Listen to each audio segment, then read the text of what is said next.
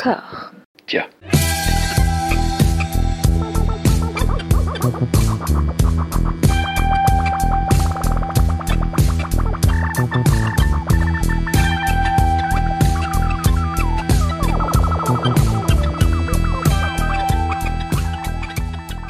Bonjour et bienvenue dans ce format. Nous allons poncer avec euh, mon camarade euh, une filmographie euh, intégrale d'un réalisateur. Alors l'invité, c'est Sylvain Perret. C'est la première fois qu'il vient sur Discordia. Comment ça va, Sylvain? Merci d'avoir accepté Très bien, l'invitation. bonjour François, merci à toi de, bah, de ton invitation. On s'est vu il y a pas longtemps pour pour d'autres circonstances parce que tu sors un, un bouquin.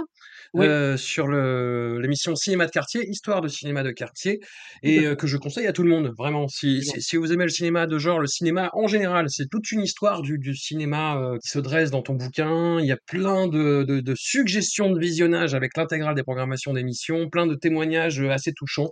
Euh, allez, allez-y, fon- foncez-y. C'est aux éditions, c'est Carlotta, Euh, c'est éditions. Carlotta euh, en coédition avec Badlands. Voilà. Je t'ai proposé, en fait, dans, à cette occasion, quand on s'est rencontrés, de, de, de parler d'une filmographie euh, qui me semblait intéressante parce que j'ai rattrapé quelques films euh, un petit peu à la volée. Alors, j'en ai rattrapé deux, trois et je me suis dit, tiens, c'est marrant.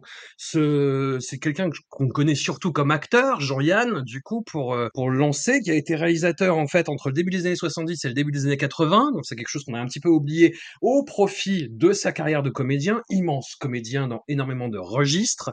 Et hum, en fait, c'est quelque chose qui, sur le moment, m'a paru passionnant parce que je me suis dit, tiens, c'est un petit peu une espèce de tentative de comédie euh, italienne euh, des années 60-70, c'est un petit peu du Dino Risi ou du Elio français, mais c'est beaucoup plus compliqué que ça, en fait. Ça va un petit peu dans tous les sens. Et les hasards de l'actualité ont fait qu'aussi l'un des podcasts les plus influents de, de, France, le Floodcast, animé par Florent Bernard, euh, qui recevait la team Calmos il y a pas longtemps, ont évoqué le cas de Jean-Yann et ils décrivaient ça comme euh, du cinéma d'anard de gauche. C'est un peu plus compliqué que ça quand même. Je sais pas ce que Ouais. t'en dis, Sylvain. On, on va faire un petit peu d'audit. Ce sera peut-être plus mesuré de ton côté, mais sur ce cinéma bah, d'il y a 40 ans, hein, 40-50 ans, qui a, qui a un peu vieilli sur plein d'aspects, mais qui est aussi précurseur sur plein d'aspects. Comment tu le définirais, toi, ce cinéma? Qu'est-ce que tu connaissais avant de te lancer là-dedans, dans cette rétrospective? Je me souviens avoir vu, euh, comme beaucoup de monde, je pense, deux heures moins le quart avant Jésus-Christ à la télévision. Parce que c'est vrai que c'est le Ouais. film qui passait quand même énormément. Comme tu disais, a certains de ses films, sa filmographie en tant que réalisateur, elle est très courte, hein, c'est euh, sept longs métrages. Mais euh, son avant-dernier, donc euh, deux heures moins le quart avant Jésus-Christ, passait beaucoup à la télévision, donc j'étais tombé dedans. En plus, on va dire que c'est le plus grand public, Ouais. entre guillemets, plus familial. Et Encore une fois, avec des gros guillemets, hein, on va voir ça aujourd'hui euh, avec, avec ce- le, personnage de Serrault qui est un peu qui fait pareil un peu grincer des dents aujourd'hui, même je pense déjà à l'époque, mais ça c'est autre chose. Et après, je suis tombé sur Tout le monde il est beau, tout le monde il est gentil, il y a à peu près une quinzaine ou une vingtaine d'années, euh, à la télévision, je sais plus, j'ai trouvé ça assez, assez fou. Et donc du coup, j'ai vu qu'il avait fait d'autres films et j'avais, j'étais allé choper un coffret avec tout le monde, avec euh, Les Chinois à Paris, Show Business et euh, Je te tiens, tu me- tiens. Ouais. Il Voilà. n'y avait pas moyen d'en vouloir des sous, ni les deux derniers. Non, le dernier n'est pas sorti, on sait pas, enfin, c'est assez, assez évident, mais je pense qu'on on, on en parlera tout à l'heure. Même s'il est visible, hein, j'ai vu qu'il était sur, sur les plateformes de canal ou qu'il était trouvable légalement, j'entends. Il n'est pas édité en vidéo, euh, mais moyen d'avoir des sous, doit y avoir un problème. Euh, Est-ce que c'est un problème avec la musique? Est-ce que c'est un problème de production? Ça m'étonnerait parce que c'est la même production que, ses premiers films. Mais voilà. Et puis quand j'ai découvert sa filmographie, j'ai découvert un truc un peu, un peu fou. En, fouillant un peu, euh, j'ai découvert il y a à peu près, sais quoi, c'est un peu plus de 6 ans, 8 ans, je n'étais pas encore arrivé chez Gaumont, ça fait 6-8 ans. J'ai découvert le bouquin de Bertrand Dical qui s'appelle La rebrousse-poil, qui est un biographe assez, assez fascinant et qui fait un peu le tour et qui explique un petit peu des choses, notamment son dernier film. Spoiler, il, sera, il, est problématique sur plein d'aspects, mais il est assez passionnant aussi. Je l'ai revu, c'est toujours aussi mauvais, mais par contre, euh, il y a des choses à dire dessus. Et on comprend aussi un peu qui est la personnalité de Jean-Yann. Euh, ce qu'il faut savoir, c'est qu'un film comme Tout le monde il est beau, tout le monde il est gentil, enfin, ces trois premiers, c'est des immenses succès, mais vraiment des immenses succès. C'est-à-dire qu'il est comparé à. euh, c'est le nouveau De Funès. C'est un article, je crois, du Monde ou du Point qui disait à l'époque que euh, De Funès a régné sur le cinéma français des années 60. Eh ben, c'est Jean-Yann qui va prendre la suite euh, avec cette figure de, Français, Gouailleur, Bougon, homme du peuple, qui va critiquer un peu euh, tout le monde, globalement aussi bien la gauche que la droite, que les syndicats, que les patrons, que les, forces de l'ordre toujours, les artistes souvent. Voilà, c'est quelqu'un qui tire un peu en tous les côtés. Et du coup, ça donne une carrière assez fascinante. Puis après, effectivement, moi, je l'avais découvert aussi, comme tout le monde, comme acteur, comme figure un peu l'acteur grand-père qui vient bougonner dans les films, un peu un, un Bakri en, plus grosse tête, quoi, on va dire. Mmh. Oui, oui, bah avec ce côté euh, vraiment euh, français, franchouillard, euh, râleur, hableur, un petit peu escroc. Bah, c'est une image qui est beaucoup passée dans ses propres réalisations aussi. Et j'ai découvert complètement à rebours les débuts de sa carrière comme comédien au cinéma, et où il y a des, des merveilles, où il est pas du tout, enfin, où il, il surfe un petit peu sur ce registre-là, mais de façon beaucoup plus complexe, et notamment euh, dans, dans La vie à l'envers d'Alain Gessua, qui est un réalisateur sur lequel j'aimerais bien faire une intégrale euh, un jour. Je te lance un petit, un petit coup de coude à l'occasion, euh, on, y reviendra. Et La vie à l'envers, film incroyable. Alain Gessua, réalisateur incroyable aussi, qui a un parcours complètement fou. Et Jean-Yann dedans, c'est, c'est, il, est, il est sur un rôle assez, assez désagréable, pas facile à, à appréhender et à, et à incarner. Il le fait superbement bien. Et puis, il y a eu l'année 69 chez Chabrol, quoi avec le, boucher et que la bête meurt, ou dans les deux, dans deux registres vraiment tendus, de personnages vraiment tendus et, euh, et horribles, chacun à leur façon, il est phénoménal. Oui, tout à fait, tout à fait. Alors, faut même remonter avant, c'est-à-dire que mmh. il, commence dans les cabarets, donc dans ces spectacles qu'il faut monter un peu euh, au jour le jour. Même il écrit ses sketchs euh, en coulisses pour le spectacle qui va venir juste après, en étant un petit peu, un petit peu roublard, en, en improvisant un peu tout le temps, etc. Il se fait repérer parce qu'il fait des, chansons un peu pince sans rire. Il a un look de premier de la classe, il est bien peigné, il, est, il a un costume, etc. Et puis il va dire des choses à, double sens, euh, des choses un peu provoques, euh, etc. Il se fait repérer et puis il finit par aller à la radio où il travaille. Il va passer par RTL, Europe 1 et France Inter. Il va même faire de la télé avec le, RTF. Quasiment systématiquement, il va se faire virer parce que il va, il va avoir des, des, propos qui vont déranger. Alors, c'est soit, c'est soit euh, dans les productions qu'il fait, soit c'est la manière de le faire, etc. Euh, ce qui est étonnant, c'est que euh, quand on entend aujourd'hui cette, fameuse phrase on ne peut plus rien dire, quand on regarde les sketchs en question qui posaient problème, c'était pas du déproche non plus, quoi. C'était un peu provoque, mais c'était pas non plus hallucinant. C'était poil à gratter, quoi, plutôt. Ouais, c'était poil à gratter. Il, il, a une émission avec Jacques Martin, qui est quelqu'un qui rentre à Europe 1 en même temps que lui, avec euh, sous la houlette d'un producteur qui s'appelle Gérard Cyr, euh, qui va, qui va un peu mettre les, qui va produire des émissions de flux pour, pour, pour Europe 1. Ils vont faire une émission après pour la télévision qui s'appelle 1 égale 3. Je crois que c'est une, une, mensuelle et il y a un mois où ça va sauter. Pourquoi? Parce qu'il a eu des problèmes avec un sketch. Le sketch, c'est d'une, c'est suranné au possible. C'est une parodie de, du premier Tour de France qui se passerait à Waterloo avec Cambronne et Napoléon. Et ils essayent de dépasser les Anglais, mais ils n'y arrivent pas et ça avait dérangé à l'époque. Aujourd'hui, c'est gentillet, tu vois, mais c'est un truc qui passe régulièrement aux, années du zapping, au, enfin, au, au, rediff de bêtisier, etc. C'est gentillet. Mais à l'époque, on est, on, est, on est quand même. La, télé et la radio sont quand même des choses qui sont très, très régies. Et lui, il va un petit peu euh, sauter dans tous les coins pour essayer de faire un peu de provoque et de et de, d'outrance en essayant de, de, de, choquer un peu le, le, le bourgeois et mettre en place son personnage. Et puis donc, il va faire acteur ce qui est amusant, c'est que quand il fait acteur, il est pas très. Euh, il, a toujours dit qu'il n'aimait pas tellement faire acteur. Il, fera acteur euh, dans ses films un peu par obligation et puis aussi par simplicité, je pense. Mais euh, dans les films, il, il, joue dans beaucoup de films, des rôles plus ou moins grands, souvent des films qui ont été oubliés parce que c'est des petits films de production années 5, qui sont faits dans les années 60, mais qui, qui, qui l'après-guerre, des choses, des, des, des, des, films à la René Château, tu vois, une esthétique un peu gentillet avec des réalisateurs comme Maurice Cloche ou euh, ce genre de, de, réalisateurs qui faisaient des choses un peu standardisées, euh, avec beaucoup de second couteaux qui venaient, etc. Et lui, il va essayer de mettre en place ses personnages euh, ou essayer de servir le café, quoi. En gros, il fait, son rôle et puis il prend pas ça très au sérieux, quoi. C'est une manière de, d'entre deux, enregistrements de, de, chansons ou de deux, trois trucs sur la radio, la radio ou à la télé. Je vais pas dire d'arrondir les fins de mois, mais d'apprendre un peu son métier, mais sans, sans réelle conviction, en fait. Dans, dans, ces réalisations, dans les films qu'on va aborder euh, incessamment sous peu, c'est, il est toujours en décalage par rapport au reste du casting et par rapport au reste du milieu qui dépeint en fait. C'est-à-dire c'est toujours l'élément soit bah, un, un, petit peu caustique et en retrait qui observe tout ça en disant mais quelle bande de cons, et ou alors le gars qui va profiter de la situation. Et, et d'ailleurs, avec des assimilations sur euh, comment profiter de cette situation qui sont assez euh, rock'n'roll et motocross, mais on, on, y reviendra. Mais c'est toujours quelqu'un qui est en décalage par rapport à ce qui se passe, avec peut-être exception faite du, du, dernier, Liberté, Égalité, Choucroute, où ils se font vraiment dans le paysage, et c'est ce qui fait que c'est peut-être aussi le film le plus désagréable aussi. Ouais, ouais, ouais. Ouais, ouais. Mais c'est un, un, film très très particulier. Encore une fois, on... je, je, pensais avoir rien à dire et je, pense qu'il y a des choses assez passionnantes sur celui-là. Pour revenir au rôle dans lesquels il a joué, pas pour lui, mais pour les autres, euh, dans le début mmh. de sa carrière, il y a d'autres films qui sont importants. Il y a Erotissimo euh, de Gérard Pires. C'est pas forcément un grand film, mais il y a un ton un peu pop. Dans la bande dessinée de l'époque, en fait, les Losiers et tout ça, quoi. Exactement. C'était surpoiré un peu, ouais. Ouais, ouais, voilà. Et, et là-dedans, je pense qu'il a, il, il, a trouvé un élément et quelque chose qui peut le, le, satisfaire. Et puis il y a aussi Weekend de Godard, qui l'a beaucoup influencé. C'est-à-dire que Weekend, euh, qui est pas le film le plus facile et le plus aimable euh, de Godard au premier abord, Godard va chercher euh, le français moyen, donc c'est Jean-Yann, et la française moyenne, donc Mireille d'Arc. Et il va un petit peu les, les diriger avec un peu de sadisme, entre guillemets. C'est-à-dire que Mireille d'Arc racontait qu'elle arrivait sur le tournage et on lui demande de, de, de d'habiller sur le tournage, ils vont jouer une scène, une scène de d'orgie, et puis euh, non, finalement, ce sera demain, et puis elle revient le lendemain, et puis elle revient, non, c'est demain, etc. Puis elle finit par jouer, bon, finalement, habille-toi, etc. Elle sait pas tellement ce qu'elle fait, euh, elle fait ce que dit Godard, mais l'impression un peu que Godard essaie de la pousser dans ses derniers retranchements sans vraiment savoir ce qu'il ce qu'il faisait, et lui, c'était pareil, il, jouait là-dedans, il, traverse ça en essayant, je pense, de plutôt de noter la mise en scène plutôt que, que réellement s'investir dans son, dans, son rôle.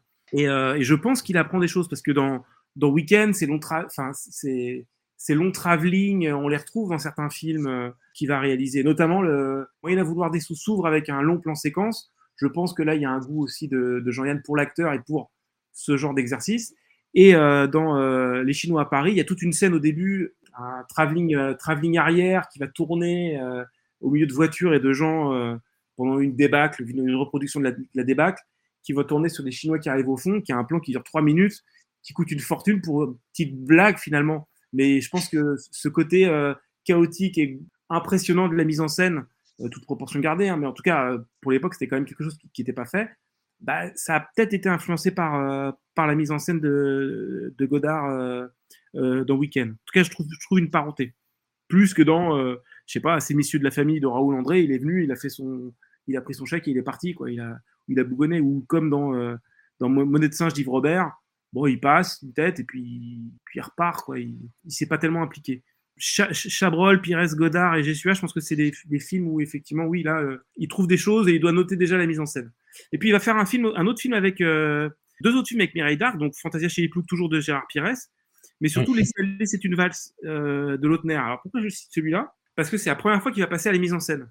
Il a réalisé, euh, il a suggéré de, de, réaliser une ou deux scènes, qui est une scène où euh, Jean-Yann est avec Mireille Darcoli et ça devient quelque chose de complètement fou. Le lit, euh, il se tourne euh, dans les bras les enfin l'un l'autre et puis le, le, lit devient quelque chose qui, qui n'en finit pas. Et il y a un, un, ton très absurde dans le film qui colle avec le film de Lautner, mais qui a été mis en scène par par, par Jean-Yann. Là, c'est ses premiers pas de metteur en scène. Je pense ouais, que c'est un truc assez curieux qui fait très euh, pierre et texte un petit peu. Oui, non. tout à fait, tout à fait. Ouais, non, mais il y a un goût un peu pour l'absurde dans son et le décalage dans, dans son cinéma. Quoi. Ouais, mais dans ses films, il y a quelques envoyés de mise en scène qui sont assez euh, assez étonnantes quoi. Enfin, je sais oui. pas, il a des impulsions comme ça ou, oui. ou, ou, le fait de dépenser énormément d'argent sur sur un secteur euh, artistique de, de, de, sa production. Euh. Mais on, on va y venir. Est-ce que on se lance dans, dans le premier film du corpus, Jean Yannesque oui, bah on peut. Alors, il, il, est fait en parallèle. Hein. C'est tout le monde il est beau, tout le monde il est gentil, mais il est fait en... juste ouais. après le, le tournage d'un autre film qui s'est pas très bien passé pour Jean-Yann. C'est Nous ne veillerons pas ensemble de Piala. Mmh, oui, bah oui, oui. Qui est un film qui est pas. C'est un film qui est pas aimable. C'est un rôle qui est pas aimable. C'est un réalisateur, bon, qui est, qui est pas. C'est Piala, quoi. Et en plus, son ancienne femme est en train de décéder. Il, il va chez, il vit chez elle à ce moment-là pour essayer un peu de, bah, pour ces ces dernières semaines, ces derniers jours elle a un cancer du poumon, si je dis pas de bêtises. Il part le matin et revient le soir pour aller tourner Nous ne vieillirons pas ensemble sur un couple qui se déchire. Il y a quelque chose qui est pas forcément très simple. Et puis, euh, en plus, le tournage se passe pas très bien parce que la méthode de travail de, Piala n'est pas forcément euh, celle qui convient à, Jean-Yann. C'est euh, pousser les acteurs à fond, un peu à la Kubrick, tu vois, pour essayer, pour essayer un peu de, de faire sortir des choses de, de, des gens qui peuvent aussi passer pour de, aujourd'hui passeraient sans aucun doute pour du harcèlement pas que temps changé. Mais c'était horrible, c'était horrible ce tournage parce que Piala s'inspire de sa propre histoire et en fait il fait venir le, son ex dont c'est un, enfin, il s'inspirait de leur relation en fait pour le film et il disait là, quand, quand, quand tu vas tromper, c'est comme ça que ça s'est passé. Enfin, c'était horrible, c'était absolument horrible, Ouais. c'était euh, ouais, un enfer de, de, de manipulation psychologique, mais euh, et, et Piala jouait de ça à fond. Et voilà, comme tu dis, c'est des choses qui seraient vues comme euh, problématiques. Tout à fait, à raison. D'ailleurs, aujourd'hui, ça donne un film absolument, absolument saisissant et, et dingue et, euh, et Ah, Jean-Yann est d'une justesse folle. tout à fait. Mais ce qui est impressionnant, c'est que Jean-Yann, voyant que le scénario changeait tout le temps, les dialogues changeaient Mm. tout le temps, à la fin, il, il collait juste, en gros, dans les coins de l'écran, euh, le texte à lire et il le lisait. Alors, je pense que c'est un peu de provoque pour dire à, pour, pour faire dire à, à- au réalisateur, euh, t'es marrant, je connais mon métier, je vais le faire comme je veux, tu vas voir. euh, Le côté introspectif, euh, j'ai ce qu'il faut, t'inquiète, euh, je, je vais le faire de, je vais faire mon acteur un peu bête, comme tu veux, ok, tu veux jouer à ça, ben, je vais jouer au con, etc. Ce qui va pas l'empêcher d'avoir un prix de Cannes quand même, qui vient pas Ouais. chercher parce que ça l'amuse pas, parce que Jean-Yann ça l'amuse pas, mais il est quand même, il, il est effectivement impressionnant dans, le, dans, dans ce rôle. Mm. Et de films, enfin son premier film, Tout le monde est beau, tout le monde est gentil, et Nous ne vieillirons pas ensemble, sortent quasiment en même temps. Enfin, à quelques semaines d'écart, quoi. Oui, parce que déjà, c'est le moment où Mm. Jean-Yann est, euh, a un prix à Cannes de meilleur acteur et il y a son premier film qui, sort. Et Jean-Yann regarde le combat pour essayer de dire ben, maintenant je veux battre le film, je veux battre mon propre film d'une certaine manière. Donc euh, tout le monde il est beau, tout le monde il est gentil. Avant d'entrer dans les détails, il va, va avoir un immense succès, beaucoup plus que, que nous ne vieillirons pas ensemble, qui sera Mm. plus un succès, de- un succès de, un succès de, de, de critique. La profession reconnaît Jean-Yann comme un grand acteur et le film comme un grand film, mais tout le monde il est beau, tout le monde est gentil, assied sa, sa position populaire. Quoi. Alors, film complètement dingue, film de 1972, qui revient sur les, différentes expériences de, Jean-Yann euh, dans la presse, dans les médias. Jean-Yann euh, joue le rôle principal, celui d'un reporter, euh, Christian Gerber. Et en gros, ça commence en Amérique du Sud, où il interviewe un espèce de disciple de Che Guevara, et où on voit quelques-uns de ses collègues complètement bidonner leur reportage. En Mm. fait, lui revient euh, après avoir interviewé donc ce, ce, ce, ce révolutionnaire péruvien, si je me rappelle bien, et on lui a confisqué son matos, et il sait qu'il est le seul journaliste à l'avoir approché, en fait. Et Oui. il revient, il entend qu'il y a des autres interviews, et donc il arrive sur l'antenne de sa radio, Radio Plus, qui pendant qu'il était à l'étranger est devenue une radio complètement full cato, Oui. donc c'est c'est c'est c'est marrant de, de, de voir ça aujourd'hui avec l'arrivée de Bolloré, euh, etc. Enfin après c'est pas c'est pas tout à fait le même contexte parce qu'ils te disent non non mais euh, Jésus et Dieu ça marche bien en ce moment donc on fait une radio euh, full là-dedans c'est complètement opportuniste en fait. Bah, à cette époque-là, il y a Jésus-Christ Superstar, il y a, il y a plein de. Ouais. Il y a eu un album aussi de, de, de Johnny, je crois, qui avait fait. Qui avait fait je, je suis absolument pas calé en, en Johnny Hallyday, mais qui, qui avait fait une chanson Je suis Jésus, ou je, une chanson un peu pop christique euh, qui avait eu du succès. Donc tout ça, c'était un peu dans l'air du temps et, et Jean-Yann aimait bien se saisir de ces modes-là. D'ailleurs, le, le film s'intéresse plus aux modes plutôt qu'à plutôt qu'à ça. Enfin, Hmm. même si dénonce l'hypocrisie de ce genre de choses. C'est une réappropriation en fait par le média où même les pubs en fait sont présentés comme euh, comme des trucs qui sont euh, accolés à la religion, c'est-à-dire voilà pour me rapprocher de Dieu, je me brosse les dents, enfin ce genre de conneries quoi. Et, lui arrive là-dedans, en fait il arrive à l'antenne en, disant mais non mais tous mes collègues en fait qui sont allés interviewer ce gars, euh, je sais que c'est bidon, moi je suis le seul euh, à l'avoir approché et j'ai pas pu rappeler mon matos, tous les autres sont des menteurs. Il est sur le point d'être viré. Son intervention le met dans les bonnes grâces du public et il va prendre de plus en plus de place à l'antenne et complètement renverser euh, la table, vraiment, en fait, en, en devenant l'espèce de superviseur général des émissions et en imposant un ton complètement, bah, pour le coup, anard. Pour le coup, là, le mot est, est- est vraiment, là, on peut vraiment le lâcher, d'autant que ça va aller à l'encontre des impératifs commerciaux de la station. Il y a toute une séquence qui est assez marrante où ils vont tester les produits dont ils sont supposés faire la pub et ils vont dire à l'antenne si c'est bien ou si c'est de la merde. Aussi, c'est là qu'il se crée un petit peu sa famille cinématographique. On a Bernard Blier, euh, Jacques François, euh, Michel Serrault, Daniel Prévost dans un petit rôle, et ça crée un film qui reste, euh, voilà, plus de 50 ans après sa sortie, euh, assez fou, assez libre, assez, et qui, voilà, c'est, moi, c'est- j'ai trouvé ça rafraîchissant de voir ça, même si c'est très euh, dans son époque et, et dans le jus des années 70 et dans Ah, les bah, mentalités, avec, ah, avec Jean-Yann qui met des mains au cul, euh, c'est voilà. ça, le club et les Mocus, c'est, c'est, c'est, c'est la marque de fabrique du cinéma français des années 70. Il y en a, il y en a pas plus que dans les autres films, je pense. Euh, après, c'est quand, quand il y en a, c'est un peu, c'est un peu insistant parce que, parce que c'est Les Jean-Yann. et personnages Jean- féminins se développent un peu pour des raisons euh, X ou Y, d'ailleurs. Mais voilà. Ouais, enfin, c'est la, c'est la, la partie, je vais pas dire la plus problématique, en tout cas, qu'il y a plus, qu'il faut absolument euh, remettre dans son époque, c'est ça, quoi, dans tous les films. C'est plus un problème dans le film d'après. Mais là, Ouais, là oui. c'est mignon, c'est paternaliste mignon. Ah, mon- on Ouais. appelle les femmes mon petit. Tu vois, quoi. Ouais, non, et puis, non, mais attends, il y, a- il y a une scène où il passe en revue en mettant des mains au cul aux, aux filles. euh. Ce qui est assez intéressant, c'est que bah, déjà, comme tu disais, c'est sa propre expérience, puisque lui aussi, il est allé à, la radio, il, s'amusait à pourrir un peu les, réclames qui étaient lues en direct pendant les publicités. Donc c'est une speakerine qui disait la, la publicité, et puis lui, il allait un peu euh, dire ah, bah, c'est de la merde, c'est pas bien ça, etc. Donc ça faisait beaucoup rire, ça dérangeait, et c'est une des raisons pour lesquelles il s'est fait virer d'une des stations euh, dans lesquelles il est passé. Donc il s'amuse avec ça. Mais ce qui est intéressant, je trouve, c'est que ce personnage-là qui va arriver et qui va dire la mode à laquelle vous avez adhéré, c'est vulgaire, dans un long monologue qu'il adresse à, Jacques François, qui je trouve, qui je super.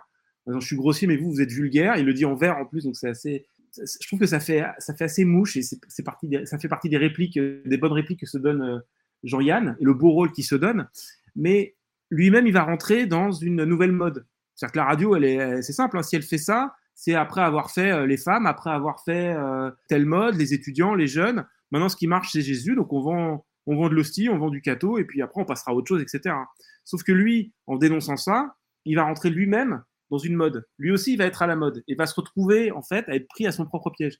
Et je trouve ça assez intéressant d'avoir ce personnage, comme tu disais, qui est quasiment toujours similaire le temps de tous ses films, qui est surtout passionnant le temps de ses quatre premiers films, qui est ce personnage d'homme qui a compris le système, qui peut Mm. parfois se faire avoir par ce système-là, comme ça sera le cas avec celui-là, comme ça sera le cas avec Show Business, et qui finalement est un peu, dé- un peu dégoûté de ce, de ce système-là et qui veut, qui pensait être plus fort que lui, mais qui finalement se rend compte que bah, il préfère le quitter parce que ce système-là n'est pas, n'est pas, n'est pas sain. Enfin, c'est ça qui dénonce plus que la radio cato, plus que les cathos. Il dénonce plus euh, cette hypocrisie de la mode et, euh, et, des, et, des, et des postures.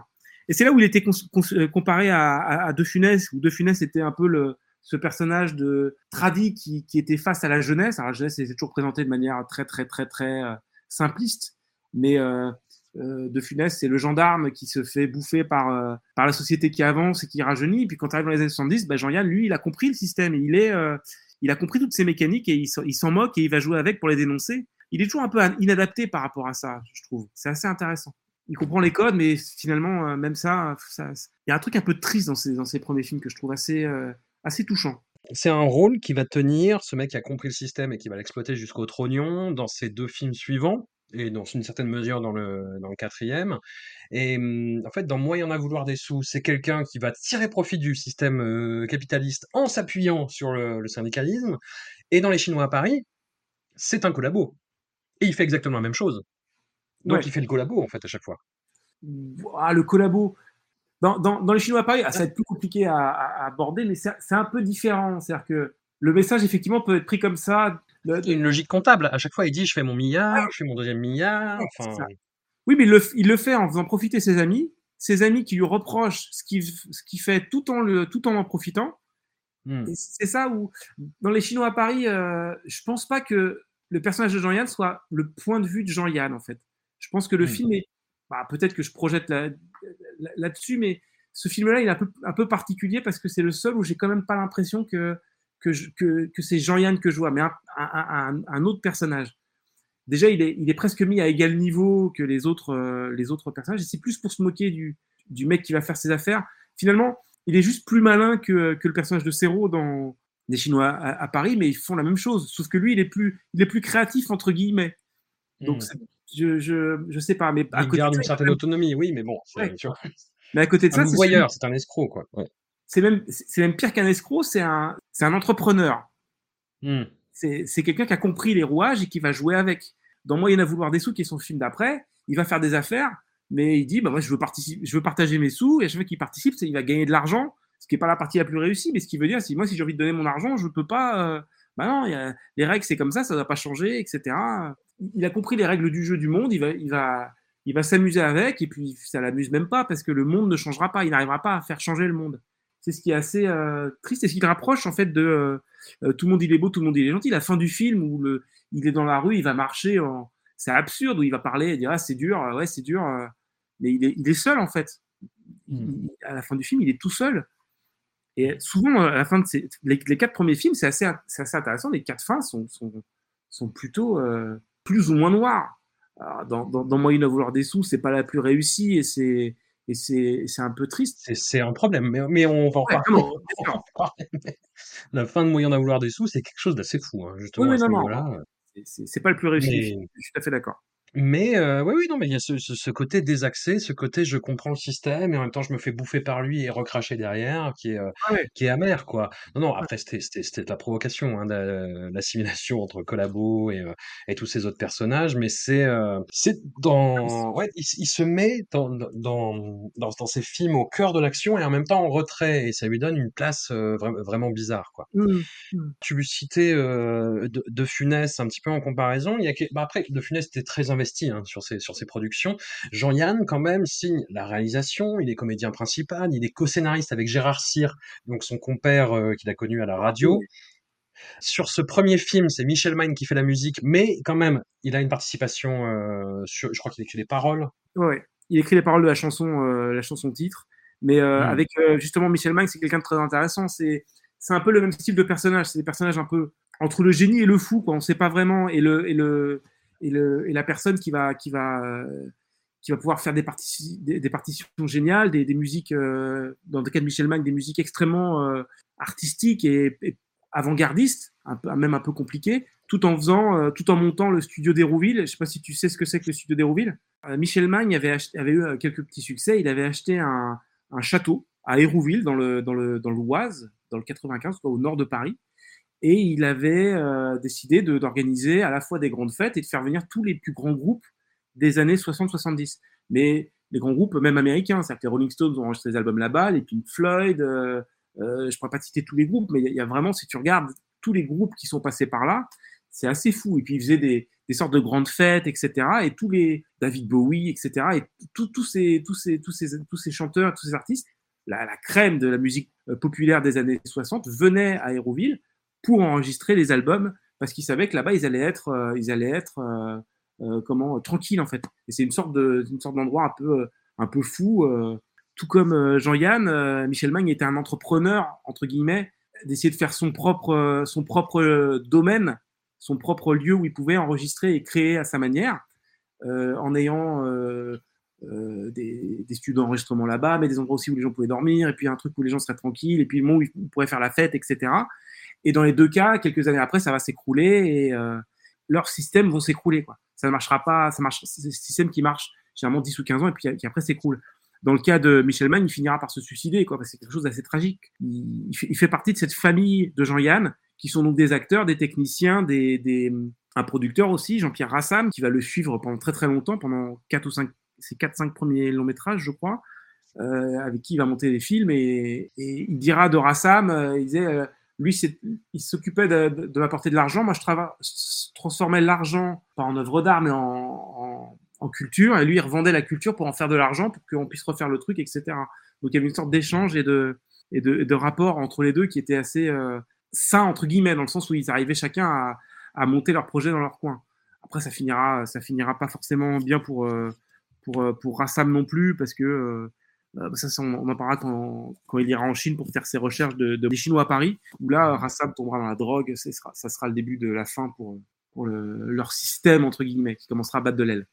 Mais à côté de ça, il est aussi producteur. Tu, tu... Lui, des choses étonnantes, hein, en plus. Oui, oui, oui, il va produire des choses assez audacieuses. Quand on en viendra à moyen à vouloir des sous, euh, les Chinois à Paris, on pourra avoir tendance à dire, OK, il est, il est anti-coco, euh, euh, il va se moquer d'eux, etc. Bah, à côté de ça, il a produit Tout va bien de Jean-Luc Godard, qui est quand même le film maoïste ultime entre guillemets, enfin, le parangon du, du, du, du film maoïste de l'époque, etc. Donc c'est pas aussi simple que ça. Et puis il va aussi produire La Grande Bouffe, euh, Touche pas à la femme blanche, il va faire aussi euh, Lancelot du Lac. Euh, après, je sais pas exactement quelle, quelle, était son implication, mais général, je sais que ce qui est sûr, c'est qu'il donnait de l'argent à ces artistes-là, mais il les laissait un peu tranquilles. C'était un peu un mécène euh, dégagé. De toute façon, l'argent rentrait à, à, flot parce que tout le monde dit les mots, tout le monde est gentil, est un immense succès. Immense succès. Donc il est tranquille pendant pendant des années. C'est pour ça qu'il va relancer euh, très rapidement après. on attend un peu son second projet parce que on peut avoir un immense succès euh, sur un coup de chance. Euh, le deuxième, il est suivi parce que je pense par exemple à, quelqu'un comme, comme Blier qui apparaît, il fait Les Valseuses, qui n'est pas son premier long métrage, mais qui est un film qui a énormément de succès. On attend la suite avec impatience. Il fait Calmos, donc là le public ne vient pas au, pas forcément, et, donc il est obligé de se remettre, euh, va être obligé de se remettre un petit peu en cause et d'essayer de trouver une recette un peu différente et essayer de faire autre chose. Dans le cas de Jean-Yann, Moyen à vouloir des sous sera également un succès. Quel film, quel film euh, étrange, Moyen à vouloir des sous, à, à, à revoir aujourd'hui, mais, mais passionnant passionnant. Hein. Enfin, le, moi, je, je, je m'attendais vraiment pas à, à, voir ça, quoi. Donc, il, il le sort euh, l'année d'après, en 73. C'est ouais. un film qui s'inspire de tous les mouvements et de toutes les revendications sociales de, des dernières années. On est dans du post 68 euh, vra vraiment assumé comme tel, quoi. On, ça ouais. commence par une confrontation qui vire au, au square dance entre oui. euh, étudiants euh, féministes euh, qui disent liberté, égalité, sexualité face aux CRS et les, les, CRS reculent, les étudiants reculent, puis ils avancent. Enfin, il y a vraiment une scène de Square Dance qui se met en place. Oui. Et là-dedans, en fait, Jean-Yann, c'est le neveu d'un grand euh, syndicaliste, alors d'un syndicat qui s'appelle la CGI, assez oui. habile, voilà, qui est joué par Bernard Blier. Et en gros, il lui euh, glisse dans l'oreille l'idée d'investir dans une société de vélo dont il serait le patron et qui va faire fructifier jusqu'à devenir un empire financier. Et oui. il va être, comme lui dit euh, un personnage, euh, c'est Jacques François, je crois, qui lui dit, mais vous êtes dans une spirale de succès en fait. Tout ce que ça. vous faites, ça ne peut que marcher. Donc il se met à faire du théâtre, il se met à... et c'est super drôle, c'est super drôle. Et après, il y a un côté très très vachard un ouais. côté très très je tape sur tout le monde et ah, y compris euh, droite gauche ouais. les syndicalistes c'est des glandeurs c'est des branleurs qui font que gueuler enfin qui font non. que vivre sur leurs acquis et sur la contestation euh, comme une espèce de cercle li limite comme un boulot comme un autre en fait quoi. ouais alors dans une interview j'ai pu retrouver l'interview dans laquelle euh, Jean-Yann en parlait mais il disait le ces mouvements sont tous ces mouvements un peu contestataires ils sont bien mais à force de gueuler surtout ça s'entend plus, hein, ça s'entend plus. Il y a une mécanique euh, un peu pavlovienne chez ces, euh, selon Jean-Yann, hein, chez ces, euh, mmh. ces groupes qui, qui, veulent revendiquer quelque chose. Et quand on détruit un immeuble, on a la même ferveur que pour ou contre l'avortement ou pour ou contre une grève, etc. Donc pour lui, ça n'a plus aucun sens. Et pour lui, c'est un spectacle où chacun a son rôle, chacun a, son, a, a sa position. Encore une fois, toujours selon Jean-Yann, si vraiment ça a changé quelque chose, ça aurait changé depuis longtemps. Mais là, tout le monde se complaît à jouer son rôle de, de râleur, de, syndicaliste râleur, ou alors euh, d'ouvrier pas content, ou alors de, euh, patron pas content, etc. C'est une sorte de, jeu. Et donc le personnage de Jean-Yann, dans le film, va un peu jongler entre ces, personnages-là en disant, moi j'ai compris les codes, on peut être de gauche et, et d'être syndicaliste, mais être suffisamment malin pour faire vivre le, le syndicat. Donc effectivement, il va avoir cette idée-là. Puis après, il va être assez malin pour dire maintenant que j'ai cette idée-là, j'ai la puissance pour faire en sorte que euh, mes vélos euh, soient vendus. Alors il va faire une grève pour que euh, on construise plus de voitures et pour, pour qu'il n'y ait plus d'essence. Comme ça, euh, s'il bloque la raffinerie, les gens sont obligés d'acheter des vélos et, et c'est bénéfique pour lui. Donc, euh, c'est l'ultra-capitalisme des, des, syndicats qui est mis en place pour arriver à ses fins. Mais je, je, je sais pas. L'utilisation de la lutte écologiste, enfin, oui, tout à fait. des trucs qui sont fous à voir en 2023, en fait. Oui, tout à fait. Enfin, tout à fait. Mais il y a un peu cette hauteur de vue ouais, qui peut sembler désagréable aux gens qui sont sensibles à, à ces thématiques, quoi. Et, euh, et un côté un peu euh, tous pourris, vous me faites marrer. Mais ce que j'ai trouvé intéressant, c'est justement ce moment où il décide de, bah, de perdre de l'argent et de vouloir redistribuer, mais où T'as Jacques François qui lui dit mais vous êtes dans une spirale de succès mon vieux. Vous, vous, vous ne pouvez que gagner plus d'argent en fait c'est comme ça c'est mathématique. Ouais. et, et, ça c'est marrant ça c'est marrant. Et le film retombe sur ses pattes à la fin à ce niveau là même si la fin est très très très très très étranges. C'est-à-dire qu'il donne son, son, son usine euh, aux ouvriers, et là, il y a un défilé de, de, gens de la CGI, donc du syndicat, et qui ont des espèces de brassards qui ressemblent à des brassards nazis, en fait, oui, ouais. Et c'est fou. Et lui est, est, retranché dans une baraque euh, bah, avec sa, sa, sa, jeune compagne et compagne qui voulait le faire tomber, et il dit, bah voilà, en fait, là... Et pareil, discours complètement dingue à entendre, d'autant plus en 2023, 50 ans après, il dit non, mais la retraite, faut que ce soit à 40 ans, quoi. De toute façon, on crève tous euh, à 65. J'ai oui. halluciné en entendant ça. Mais c'est, mais il le dit euh, plus, ou moins convaincu, tu vois, quoi. Après avoir fait justement ce truc un petit peu, je lui ai dit c'est trop fort, mais euh, un, un, peu de, de, de renaclement euh, tous pourris, tu vois, quoi. Enfin, vous, vous ouais. me faites tous marrer, vous êtes tous des cons, quoi. Il y avait un article à l'époque qui avait, qui avait, qui avait titré Le pouyanisme c'est le poujadisme ouais. de Jean-Yann. Il ouais. euh, euh, faut dire un truc aussi dans ce que tu as expliqué, euh, c'est que quand il veut laisser sa boîte aux employés, les employés veulent pas.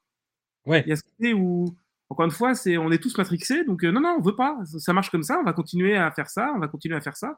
Et pareil, quand il dit on va vous augmenter, je double vos salaires, les syndicats font non, ça marchera pas, ça marche pas comme ça, etc. Et puis les employés font non, non, attendez, par contre, nous, ça, ça nous intéresse, etc. Donc, il y a aussi un, il y a un truc un peu, un, un, peu, un peu étrange. Il y a un truc qui est, qui est, qui est assez vache aussi, c'est quand on cherche quel est le syndicat qui bloque l'usine en question. Et on découvre que c'est le syndicat, pas le syndicat des étudiants, mais des, mais des jeunes dissidents.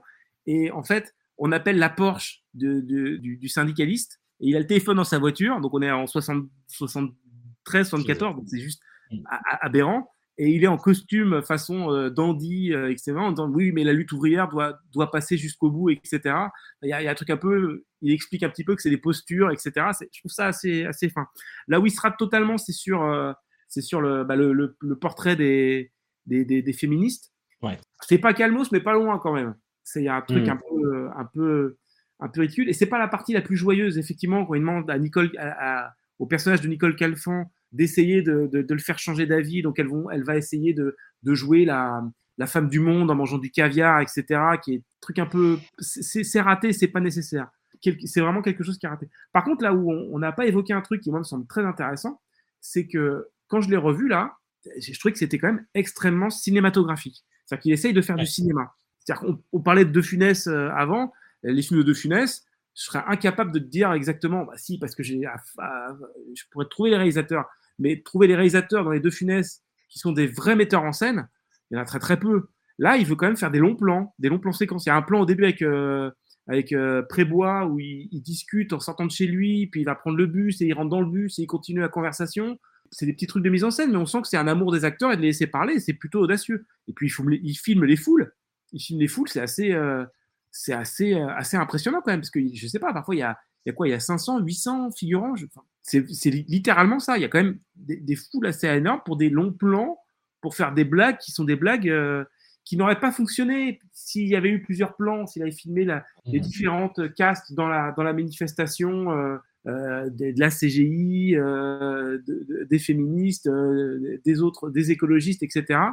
Et donc le faire en plan séquence, c'est vachement bien, mais les décors sont assez grandioses. Pareil, quand ils filment l'église, je trouve que les décors, il y a un soin apporté à, à l'outil cinématographique qui est léger, encore une fois, c'est pas, pas Orson Welles, mais ça fait quand même du bien de voir ça dans un, dans un long métrage. Non, carrément, y compris par rapport à tous les, les, cinéastes un petit peu plus faiseurs, un petit peu plus dans les clous que tu citais euh, et pour lesquels il a tourné avant. Quoi. Oui, oui, oui. Il aime bien taper sur les flics, euh, ça, ça sera la cible récurrente. Quoi. Oui, oui, puis sur les, puis sur les curtons aussi. Enfin, oui. Sur le, le, film précédent s'ouvrait par euh, un texte qui apparaissait à l'écran et qui disait il n'existe rien sur terre qui ne soit produit par Dieu. Par conséquent, Dieu et Jean-Yann présentent. Ouais. Voilà. Et là, il te refait le coup, mais à la fin, c'est à la fin du film, tu as un texte qui apparaît qui te dit Le monde est fait d'imbéciles qui se battent contre des demeurés pour sauvegarder une société absurde. Quelque chose qu'on entend beaucoup aujourd'hui. Ouais, on ouais. entend beaucoup aujourd'hui. Et y compris, tu vois, le, pour revenir un petit peu sur le côté pouillaniste, comme tu dis, enfin comme le disait l'article, le fait de dire que les, les gauchistes sont, mais c'est quelque chose, c'était une réalité. Hein. Il y avait, il y avait pas mal de gens qui venaient du milieu bourgeois et qui essayaient de s'immiscer justement dans les milieux plus prolétaires. Voilà, il y, a un film qui est sorti là-dessus, euh, adapté d'un livre qui s'appelle L'établi, euh, mais c'est quelque chose qui existe, mais c'était pas non plus euh, généralisé à ce point, tu vois. C'est voilà, quelqu'un qui joue sur ces caricatures-là, qui est dans son époque aussi, qui est le produit de son époque, mais qui a cette espèce d'auteur de vue qui, 50 ans après, fait forcément un peu bizarre, mais qui sur le moment, je pense, était assez fou. Ouais, ouais.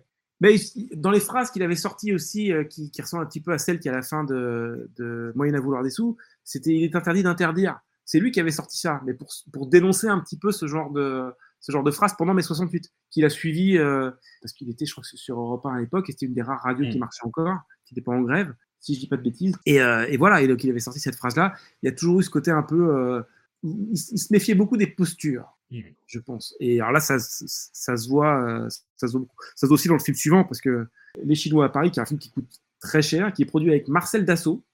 Marcel Dassault. Mais j'ai halluciné. Marcel Dassault. Enfin, le, le, le, l'armurier, quoi. Enfin, oui, oui. Qui a produit beaucoup de films aussi après euh, avec Gaumont. Il y a eu une histoire. Est-ce que c'est après Show Business? Non, c'est après Les Chinois à Paris parce que il y, a, il y a, toute une histoire qui serait à creuser. Alors non seulement je serais très mal placé parce que euh, je suis chez Gaumont, donc euh, euh j'ai pas tous les ressortissants et je serais un peu, j'aurais un peu l'impression de jouer au faux rebelle en, en racontant ça. Mais c'est dans le bouquin. C'est qu'il y, a un moment, il y a eu une tentative de prise de pouvoir de Rassam et de Jean-Yann pour racheter Gaumont. Et il y a une Mm. sorte de Trafalgar qui est fait par, euh, par les gens de chez Gaumont qui finissent par l'évincer au dernier moment. Mais il était à deux doigts de racheter, euh, racheter le, le- les cinémas Gaumont. Enfin, les, pas les cinémas Gaumont, les, les- la boîte de production euh, Mm. Gaumont, L'Empire, quoi. Ouais. l'Empire Gaumont. Et Dassault va produire beaucoup de films pour, pour Gaumont à cette époque-là. Pendant dix ans, il, fera, il produira des films comme ça. On- je, sais plus, je crois que Clara et les Chiquipes, je me demande si c'est pas produit par, par Dassault. Pareil, il y, a, y a un film qu'il a écrit qui, est un peu, peu avec Sardou, mais qui, qui dit comme ça, ça, peut, ça, faire grincer, mais pas du tout. C'est juste un, film qui se passe sur la plage, une sorte de film de vacances, euh, un peu, un peu navrant, qui est produit par Dassault, qui a produit une dizaine, douzaine de films comme ça, assez étrangers. Là, c'est son premier film, le premier film qu'il produit. L'avantage pour, euh, Jean-Yann, c'est qu'il y a, une rentrée d'argent énorme et ça se voit dans les Chinois à Paris. Mm. Il fait quelque chose qu'il veut faire extrêmement grandiose et très spectaculaire. Film, euh, fi- pareil. Ouh là là, quel, quel film euh, étrange à, voir aujourd'hui. euh, Je l'ai- non, non, je l'avais vu il y a de ça quelques, quelques années, justement, quand j'ai découvert le Jean-Yann réalisateur. Et euh, cet objet-là m'a beaucoup interrogé quand je l'ai vu. Et parce que j'étais sur une position de, ah, tu vois, de défensive, vraiment, par, par rapport Ouais. au sujet. Donc, il imagine que la France des années 70 est envahie par les, les Chinois maoïstes. Oui. Et que la France s'installe dans un régime de collaboration. On est dans une grosse farce, mais avec le côté, moi j'avais très très très très peur parce que euh, contextuellement, la France des années 70 par rapport aux étrangers, c'est quand même un sujet. Tu vois, c'est quand même, tu vois, l'année d'avant, il y a un bouquin qui s'appelle Le camp des saints de Jean Raspail qui est sorti et qui parle d'une invasion d'Indiens et qui est, grosso modo, bah, le, le, le, le- les prémices de la théorie du grand remplacement. Tu vois? Oui, et c'est un bouquin d'un racisme absolument atroce en fait, et qui présente vraiment les étrangers comme des, des animaux, comme des créatures, euh, des, des criminels absolument odieux, avec le camp euh, de la bien-pensance, euh, donc le camp des saints, qui va dire non non mais il faut laisser faire, euh, voilà, il faut complètement renoncer.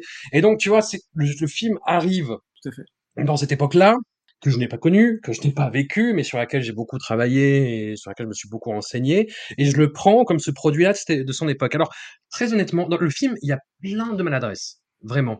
Il y a, des choses, moi, qui m'ont mis très, très, très, très mal à l'aise, mais qui, je pense, faisaient sens dans la démarche du film. Il y a un moment, il reprend le- le- l'assimilation entre l'occupation euh, chinoise, qui est vraiment dans son film, qui est vraiment euh, contextuelle, avec l'occupation nazie en France, et on a euh, une humiliation télévisuelle, on a une émission qui s'appelle Au pilori avec un juif, la séquence est atroce, quoi. Ouais, c'est pas tant ce qui se passe dans l'écran que ce qui se passe devant l'écran, qui où les gens trouvent Ouais. ça, c'est d'une banalité incroyable. Et il y a euh, Daniel Prévost qui mange, qui dit ah, c'est bon quand même, je vais en reprendre, etc. Donc il y a, il y a Ouais, ce, ouais. truc-là, tout en critiquant effectivement le, le fait que euh, le personnage de Jean-Yann il est collabo, etc. Mais ils sont bien contents de venir chez lui encore une fois. Donc il y a ce, côté-là. Je pense pas que le film, effectivement, il y a, il y a ce côté un petit peu euh, caricature de, de l'invasion euh, chinoise de l'époque, qui est un truc dans l'air du temps parce qu'il y a, y a le film de Antonioni qui était sorti quelques mois avant ou quelques mois après, qui parlait déjà de, de, de ça, mais qui est un film qui était filmé là-bas, qui était filmé euh, en Chine. Donc c'est quelque chose quand même qui était un peu pareil dans l'air du temps, parce que Jean-Yann Mm. savait quand même prendre l'air du temps. Mais moi, ce qui me fascine dans le film, c'est pas tant la représentation euh, de l'envahisseur, de l'étranger, surtout. Moi, c'est un film qui parle de la France plus qu'autre chose. C'est-à-dire que les Français, Ouais, ouais, ouais. le premier plan, c'est euh, le président qui dit la situation est grave, ne pas désespérer, qui passe ça à, à l'antenne. Et le premier truc qu'il fait, c'est qu'il se barre en avion aux États-Unis parce que oh là là, c'est horrible. Euh, L'envahisseur arrive, il n'y a, y a- il y a même pas de bataille puisque les, Français sont tous barrés. Et quand on, on arrive sur ce plan qui me rappelle, euh, qui, qui est un plan de tout début du film qui me rappelle euh, Weekend, où en fait les, les gens sont sur la route, donc c'est la grande débâcle, etc. Mais au lieu d'essayer de fuir, ils se battent tous comme des, comme des abrutis c'est avec du sang, c'est plutôt gore, avec la voix de ne vous inquiétez pas, tout va bien se passer, la France contrôle, etc. Je, je pense que tout le film, en fait, critique le, la France, les Français Totalement. plus que, que les, Totalement. que les étrangers. Question de dire, de toute façon, s'il y a une nouvelle guerre mondiale, ça sera la même chose qu'avant. Et je pense que le gros traumatisme, le, je pense que le prisme des, des, des années, euh, des- de la deuxième moitié du XXe siècle est, est fascinante parce que elle parle très souvent, voire quasiment tout le temps, de l'occupation qui est un truc qui plane un petit peu. Tout comme quand on regarde le cinéma, les cinémas euh, espagnols, euh, des années 90, 2000, 2010, on sent qu'il y a toujours la même thématique des familles et, de, et du secret franquisme, etc. Et dans le cinéma français, jusque dans les années 80, c'est 80-90, c'est toujours un petit peu là derrière la lâcheté française, la veulerie, etc. Et l'occupation qui a été un, qui, est quand même un sujet, un sujet un peu qui est toujours un peu là. Et je trouve que là, il y va à fond. Et c'est pas, il y a tout, il y a tout. Il y a, euh, tu, parlais de ce, plan où c'est clairement, euh, regardez ce nez crochu, regardez euh, David Ephraim, je sais plus comment s'appelle le personnage à la mmh. télévision. Il est laid, il est moche, c'est horrible à entendre. Les Juifs déportés sont pas loin, quoi. Il, le cite clairement dans son film à, ce moment-là. Et puis, à ce moment-là, le, personnage se fait interroger par quelqu'un qui est un ancien curé qui est passé finalement pour dénoncer des gens qui est passé collabo. Donc c'est pareil, c'est extrêmement violent. C'est Prébois là. Ouais, c'est Prébois. C'est Prébois qui est un ancien curé qui dit mon enfant, pardon, mon, mon fils, mon, pardon, mon camarade, hmm. tout le temps comme une sorte de running gag, qui est drôle parce que c'est Prébois et machin. Mais quand on y réfléchit, il dit clairement, les, anciens curés, ils sont devenus collabos et ils ont aidé le, gouvernement. Pareil quand le, c'est quelque chose qui est très, qu'il arrive à faire de manière assez incroyable. Quand le, chef euh, des Chinois arrive et doit chercher un lieu pour se pour installer son camp. Il va finir à la Samaritaine, mais avant, il passe en, dans Paris en, comment, en Méhari ou en Jeep et il va visiter des monuments pour essayer de trouver le monument dans lequel il pourrait s'installer. Et il est avec lui Jacques François, qui est le, le, sous-président, donc c'est le, le vœu, le, lâche, l'hypocrite, etc. Avec lui, il y a trois personnes. Il y a, il y a l'académie, il y a le journaliste, enfin la presse et euh, la religion. Toutes ces, toutes ces castes, entre guillemets, sont euh, incarnées par une, un seul homme c'est assez fascinant. mais tout est là. Euh, tous ces gens-là vont s'associer pour aider, pour que l'occupant soit le mieux accueilli, etc. C'est extrêmement violent. Et puis, et puis effectivement, le personnage de Jean-Yann là-dedans, c'est peut-être le plus compliqué au premier abord. Moi, j'ai tendance à, je dis, à vouloir croire, peut-être que je me trompe, hein, mais que est-ce qu'il défend son personnage de, de, de, de, collabo ou de malin là-dedans parce qu'il a compris le système? Je, je, suis un peu circonspect parce que vu tout ce qu'il fait à côté, je pense qu'il va incarner ce personnage-là en disant que lui, il n'est pas pire que les autres parce que tout le monde est affreux dans ce moment-là. Hmm. Et c'est lui aussi qui va rester à faire, à faire fuir l'occupant en disant qu'il faut laisser la France euh, euh, être euh, en déchéance pour que, pour que le, monde voit que, que ça ne marche pas et que le monde prenne exemple sur ce pays de, de, de, de Gaulois réfractaires, entre guillemets, exemple de ce qu'il ne faut pas faire si on veut avancer. et ça va faire même fuir les, les, Chinois. Mais il y a aussi les femmes qui sont tondues, il y a aussi les résistants de la 25e heure, il y a aussi les, les discours en bois. Je trouve que pour le coup, ça, ça tire et ça fait très, très, très, très mal. Oui, oui. Après, moi, je te disais, le, le, film sur la, représentation des, euh, des, des, personnages chinois, en fait, euh, t'as quelques jeux de mots sur les patronymes, mais tu vois, qui sont pas pires que ceux de OSS 117.2, tu vois. Non, non, c'est plutôt, tu vois, ils se moquent d'une certaine idéalisation des Chinois, y compris par Godard je pense. L'espèce de fétichisme autour du petit livre rouge, tout ça. Enfin, tu vois, tu vois un petit peu, un petit peu les codes de l'époque, quoi. Et, vraiment cette, euh, voilà, cette projection et cette fétichisation du, de, de, Mao, du maoïsme, tout ça. Et voilà, le, film, je te dis, je l'ai regardé un petit peu les, les, les, dents serrées en ayant peur de ça, mais c'était plus des maladresses. Moi, je suis surtout interrogé, effectivement, comme tu l'as dit, par le personnage de Jean-Yann, en fait, qui est un margoulin, mais tu vois, dans, dans, dans le film précédent, comme tu disais, tu vois, c'est. Euh, tu, réfutais mon analogie euh, sur, euh, sur la collaboration avec le, capitalisme, parce qu'à la fin, finalement, il donne l'usine aux, ouvriers. Là, ça reste quelqu'un qui fait de la thune tout le temps. Qui fait de la thune tout le temps et qui, à la fin, se barre parce qu'il dit les Chinois, ils sont toujours en Italie, je vais aller là-bas et je vais continuer mon business, en fait. C'est vraiment dit comme étant les Shintok. C'est vraiment, c'est les, c'est les, les Boches, quoi. Ça, c'est... Oui, effectivement, il fuit pour refaire la même chose en disant qu'il a vendu au pape des, tricycles ou des. Non, c'est, c'est, c'est pas le plus, plus, évident. Mais encore une fois, je pense qu'il caricaturait euh, non pas les plus le, la, la, partie immergée de la, de la, du maoïsme en, France à l'époque, qui est, l'imagerie et qui est l'idée toute faite et, le, et, les faux semblants. Alors il faut savoir que le film était beaucoup plus long à la base. Il faisait 2 heures, deux heures et quart, je crois qu'il l'a ramené à 1 heure, 1 heure, 1 heure 45. Je serais très curieux de savoir quelles étaient les scènes, euh, les scènes coupées. Il y a un spectacle aussi qui est assez amusant, c'est le, Euh, la Carmen, rencontre entre la propagande euh, maoïste et euh, Bizet. Voilà, l'opéra de, de, Bizet, Carmen. Et c'est Carmeng. Voilà. Ouais, Mais qui reprend vraiment les, les, les, codes de. Bah, on a fait deux émissions sur Adam Curtis et dans le film d'Adam Curtis, Can Get You Out of My Head, on voit des images d'opéra maoïste qui étaient bah, plus, ou, plus ou moins supervisées par la, la compagne de, de, de Mao. Et c'est exactement c'est le même genre d'image en fait quoi. Après c'est des images qui devaient tourner à l'époque aussi, tu vois, mais c'est euh, ouais, c'est c'est marrant. Marrant, c'est peut-être un peu long, tu vois, pour les, à l'époque ça devait être fou. Aujourd'hui c'est un peu long. Voilà. Et pareil, il y a ce goût de la foule qui est assez passionnant dans le film, je trouve. apparemment, il y a eu beaucoup d'improvisation, ce qui a fait que le film était très très long, et c'est pour ça qu'il a dû le, le, raccourcir en cherchant, en trouvant des blagues un peu euh, sur le plateau, quoi, avec euh, des trucs qui ne devaient pas forcément être faciles à mettre en scène, parce que quand, quand il met le, quand il filme devant la, la Samaritaine à Paris, c'est assez luxueux en figurant je crois qu'on. Ah, est-ce que c'est vrai? On raconte qu'il y avait un... pendant les deux jours ou trois jours de tournage des grandes scènes, il n'y avait plus euh, un seul restaurant asiatique. Ah, il y avait beaucoup moins de restaurants asiatiques euh, qu'aujourd'hui. C'est-à-dire que c'est aujourd'hui on a tendance à avoir cette culture là euh, asiatique qui a, qui a diffusé avec des restaurants japonais, des restaurants chinois, des restaurants coréens même. Mais à l'époque, bah, déjà, déjà au début des années 2000, c'est le début où ça commence à arriver. Donc il n'y avait pas tant que ça finalement dans Paris à l'époque. Et on raconte que pendant euh, les quelques jours de tournage où il y avait plus de, figurants, il n'y avait plus un, seul serveur dans un restaurant euh, euh, asiatique de Paris parce qu'ils étaient tous sur le tournage pour essayer de pour jouer.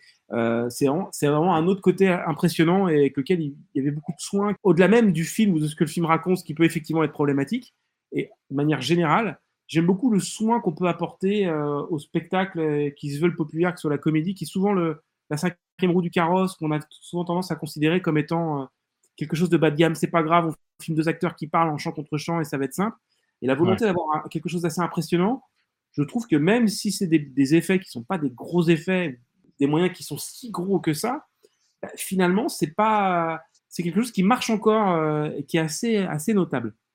Hmm. Jean-Yann aimait bien ça, il aimait bien le spectacle. C'est pas, pas pour rien qu'il y a pratiquement aussi tout le temps des, des, films dans les films ou des spectacles dans ces films. Alors dans show business, ça va aller à un niveau encore plus gros puisqu'il va, il va, il va carrément jouer quelqu'un qui met des, qui met en scène. Mais là, il y a déjà ça avec Carmen, avec tout comme cette volonté de mettre, filmer des foules et des, et des, des gros décors. Et je trouve que c'est assez, euh, assez remarquable. Euh... T'as ce plan dont tu parlais effectivement de scène de panique au début avec des éruptions gore. Euh, bah, c'est, pas euh, Herschel Gordon Lewis non plus, tu vois, c'est pas vraiment le, gore de cette époque-là, mais c'est euh, c'est étonnant de voir ça dans un film français avec justement cette volonté de mise en scène euh, par-dessus, quoi. Ouais. Et c'est, c'est assez amusant parce qu'effectivement, ce film a un petit peu disparu. Alors, il s'est fait démonter à sa sortie. Il y a eu mmh. quasiment que des critiques négatives. je nuance un petit peu, mais il y a eu quasiment que des critiques négatives, à gauche comme à droite, pour faire simple à tel point que euh, il avait eu l'idée de faire, euh, de, faire des, de lister pour faire la com. Euh, à gauche les critiques négatives et à droite les critiques positives pour dire aux gens venez vous faire votre avis. C'est un truc qui est repris depuis mais qui était plutôt à l'époque assez original. Et il demande à, à Tito Topin, qui est la personne qui fait son, son, graphisme, qui fait ses génériques et qui fait ses. Avec qui il a fait une BD aussi, ouais. Avec qui il a fait une BD qui s'appelle la, langouste. la langouste ne passera pas, ou la. Je, je sais plus, qui, qui, est pas très bien, mais qui, qui, qui a ce côté tellement fou euh, dans la forme, mais un peu, un peu vain euh, dans le fond. Et bref, Tito Topin va, va, va, donc, euh, va donc mettre des mauvaises critiques et il trouve pas de bonnes critiques. Et donc il prend une critique en reprenant juste un mot dans Le Monde, je crois, qui disait, je sais plus, ça va être un merveilleux bordel. il la garde un merveilleux avec un point d'exclamation. Et donc là, il y aura un petit problème et Jean-Yann sera obligé de faire ses excuses euh, dessus. Mais la critique est. C'est marrant, c'est quelque chose qui se fait beaucoup maintenant, par contre. Tu vois ouais, ouais, ouais. Sans aucun complexe et sans personne ne s'excuse derrière. Oui, tout à fait, tout à fait. Non, mais c'est vrai. C'est.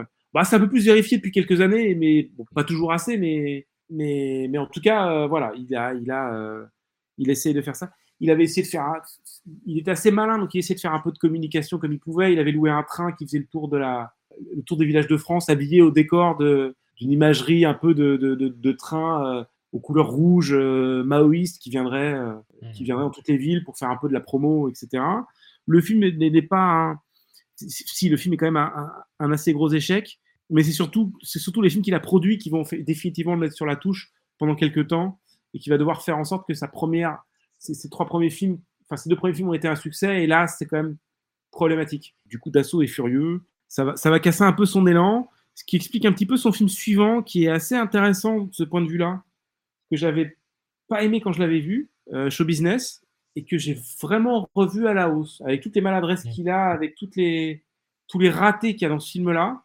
Je trouve qu'il y a une sorte de, euh, de note d'intention et de, et de là où on voit, on voit autant dans le Chinois à Paris, je sais pas tellement où se place le personnage de Jean-Yann, autant dans Show Business, c'est clair. C'est vraiment lui, il n'y a, aucun, y a aucun filtre là-dessus. quoi.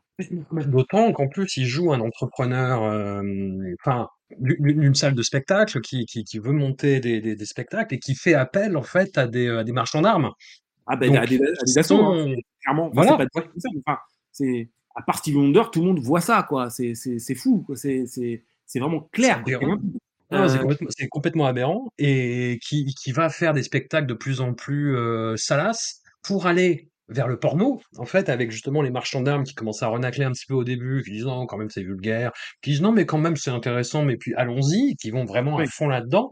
Et en fait, le truc, c'est qu'ils s'amourachent d'un personnage qui est nommé, bon, de façon plus ou moins fine, Jean-Sébastien Bloch, oui. qui en plus a une famille extrêmement nombreuse, qui est très déprimé parce qu'il ne peut pas vivre de son art, qui a une autre estime de sa pratique artistique, de son art, qui ne veut pas se prostituer, qui ne veut surtout pas faire des spectacles vulgaires comme ce que fait Jean-Yann, et qui va devenir par un énorme malentendu, euh, son espèce de fantôme de l'opéra, parce qu'il va grosso modo se, se débarrasser, enfin tuer une femme sans le faire exprès, voilà, dans une scène qui est atroce. Oui. Enfin, je pense que c'est la scène la plus tondax du film à voir aujourd'hui, parce que c'est quelque chose d'une violence assez saisissante, morale, psychologique et, euh, et physique. Il va se cacher chez, chez Jean-Yann en lui disant « Ah là là, il s'est passé quelque chose, la police croit que c'est moi, et, euh, et, voilà. » Et il le cache dans son euh, espèce de, de, de grenier de la salle de spectacle où il travaille. Ça devient son fantôme de l'opéra, il lui pique vraiment ses compositions. Le film est très dérangeant, parce que pour la première fois, on n'est pas... Dans les trois premiers films, il y a vraiment un côté délirant. Il y a un côté euh, satire tous azimuts, euh, grand film comique, euh, mesquin, cynique, caustique, euh, voilà. Et là, on a vraiment une méchanceté. Et là, il y a de la méchanceté, mais tu sens qu'elle est dirigée pour te faire passer que quelque chose ne va pas, quoi.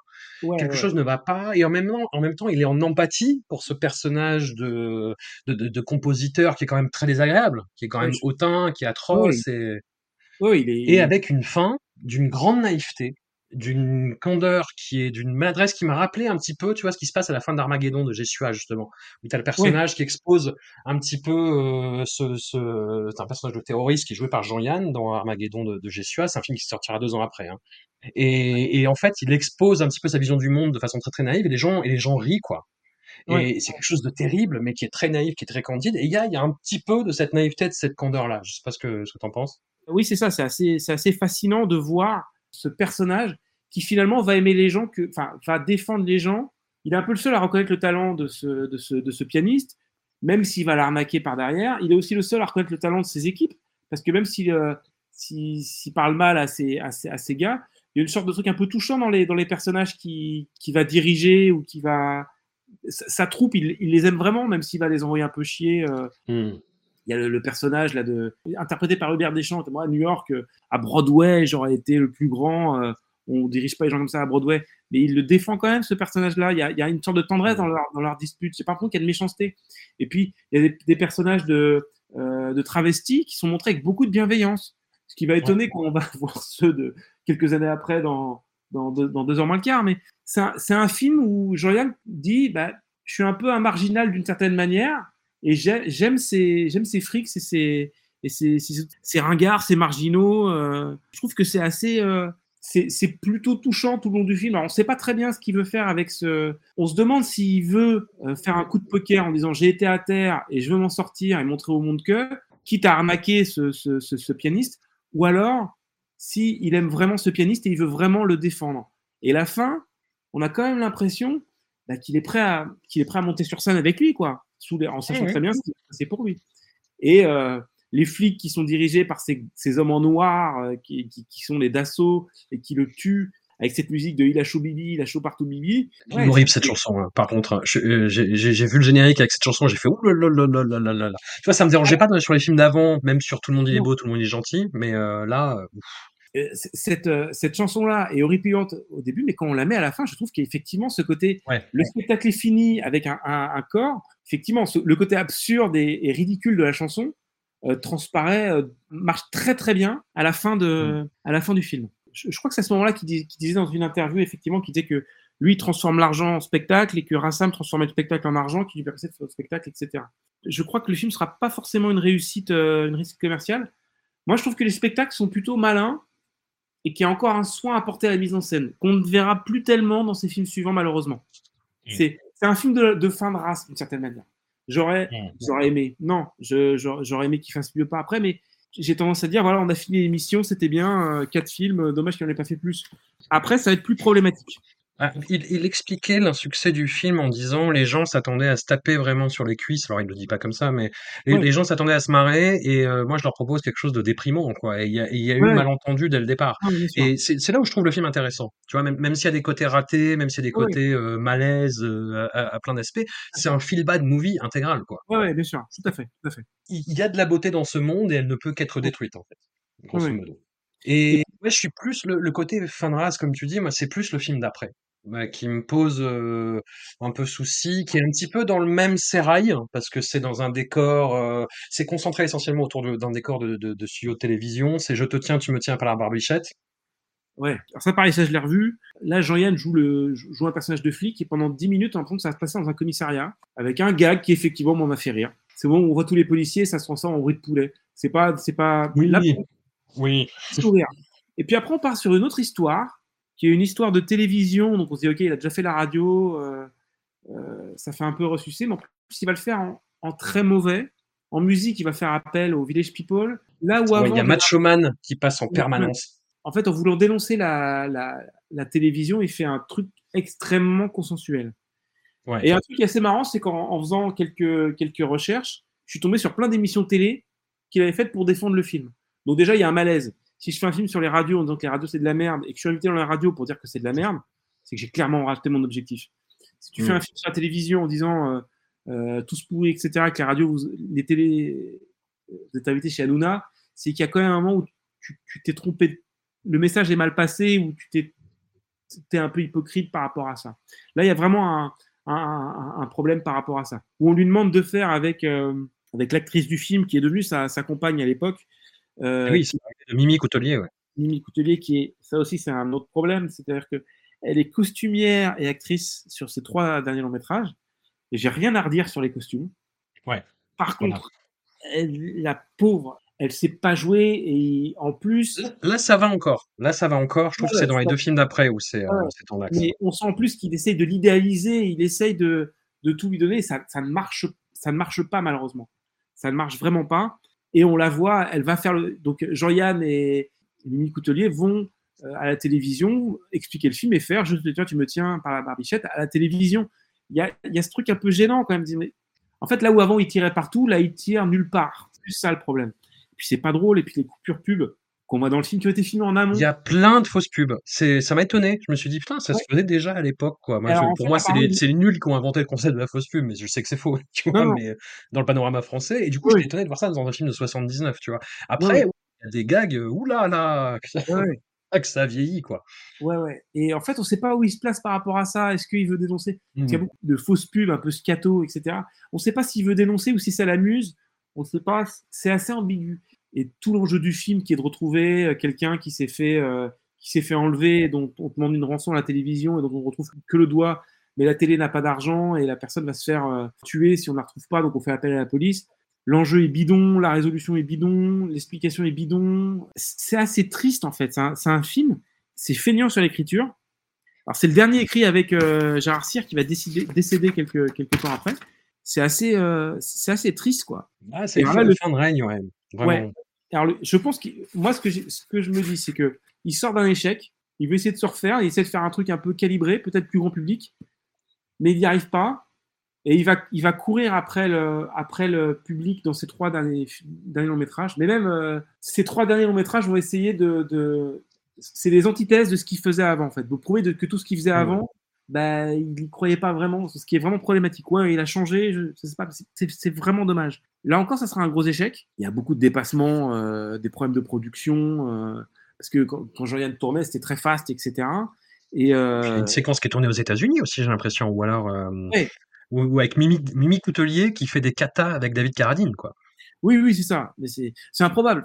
En, curiosité euh, vraiment, vraiment euh, un peu perverse. complètement perverse, même, on peut le dire. Pour compléter, mais c'est clairement pas bon.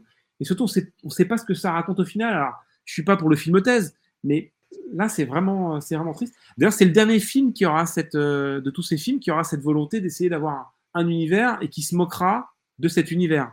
Parce dans les deux films suivants, ce sera des films plutôt historiques et donc il se moquera pas vraiment de, de quelque chose en particulier. Ce sera plus des films anachroniques à la, à la Astérix, à la Is No Good, plutôt que des films euh, qui vont prendre un cadre pour se moquer de, ce, de cet univers que Jean-Yann connaîtrait. Et là, c'est, en tout cas, c'est un film qui va le, ruiner. Il sera obligé de partir aux États-Unis euh, pour éviter le, les problèmes de fisc, etc.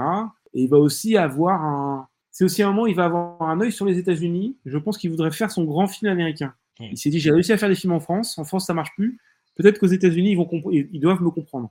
Il découvre les États-Unis au même moment, au moment du tournage, effectivement avec euh, Mimi Coutelier. Et on sent qu'il a un truc pour ça, parce que les deux films suivants, ça sera des films à vocation internationale et, et il voudra vraiment, vraiment euh, toucher les États-Unis avec ces films-là.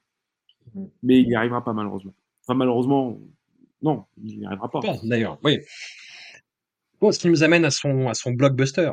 Ouais, 1982, euh, coproduction euh, Claude Berry, Tarak Benamar, deux énormes noms du cinéma français quand même, plus ou moins sulfureux pour l'un comme pour l'autre, deux heures moins le quart avant Jésus-Christ, et c'est un film très très très particulier dans, dans le sens où c'est, comme tu le dis, voilà, c'est une espèce de projection quelque chose qui se démarque un petit peu de l'univers d'Astérix parce que c'est plus contemporain, ça touche à plein de sujets et de façon plus ou moins à droite. C'est marrant parce que ce que tu dis, il y a le personnage de, Michel Serrault qui, qui, joue César et Michel Serrault venait de faire La Cage aux Folles si je dis pas de bêtises et il est vraiment dans un prolongement de ce personnage-là, c'est-à-dire vraiment euh, proto-grande folle qui, qui se cache à grand-peine. Et il y a une scène embarguée, et la scène embarguée, ça va plus ou moins, c'est plutôt la scène qui se passe après, moi, que j'ai trouvé hyper lourdingue, en fait. Et, je me dis, putain, c'est dommage. C'est dommage. Quand il discute avec euh, Coluche avec Coluche, ouais. Et que tu as tous les espèces de, de, de quiproquos sur euh, vous en êtes, parce que lui, Coluche croit euh, c'est qu'on l'amène dans un complot, et,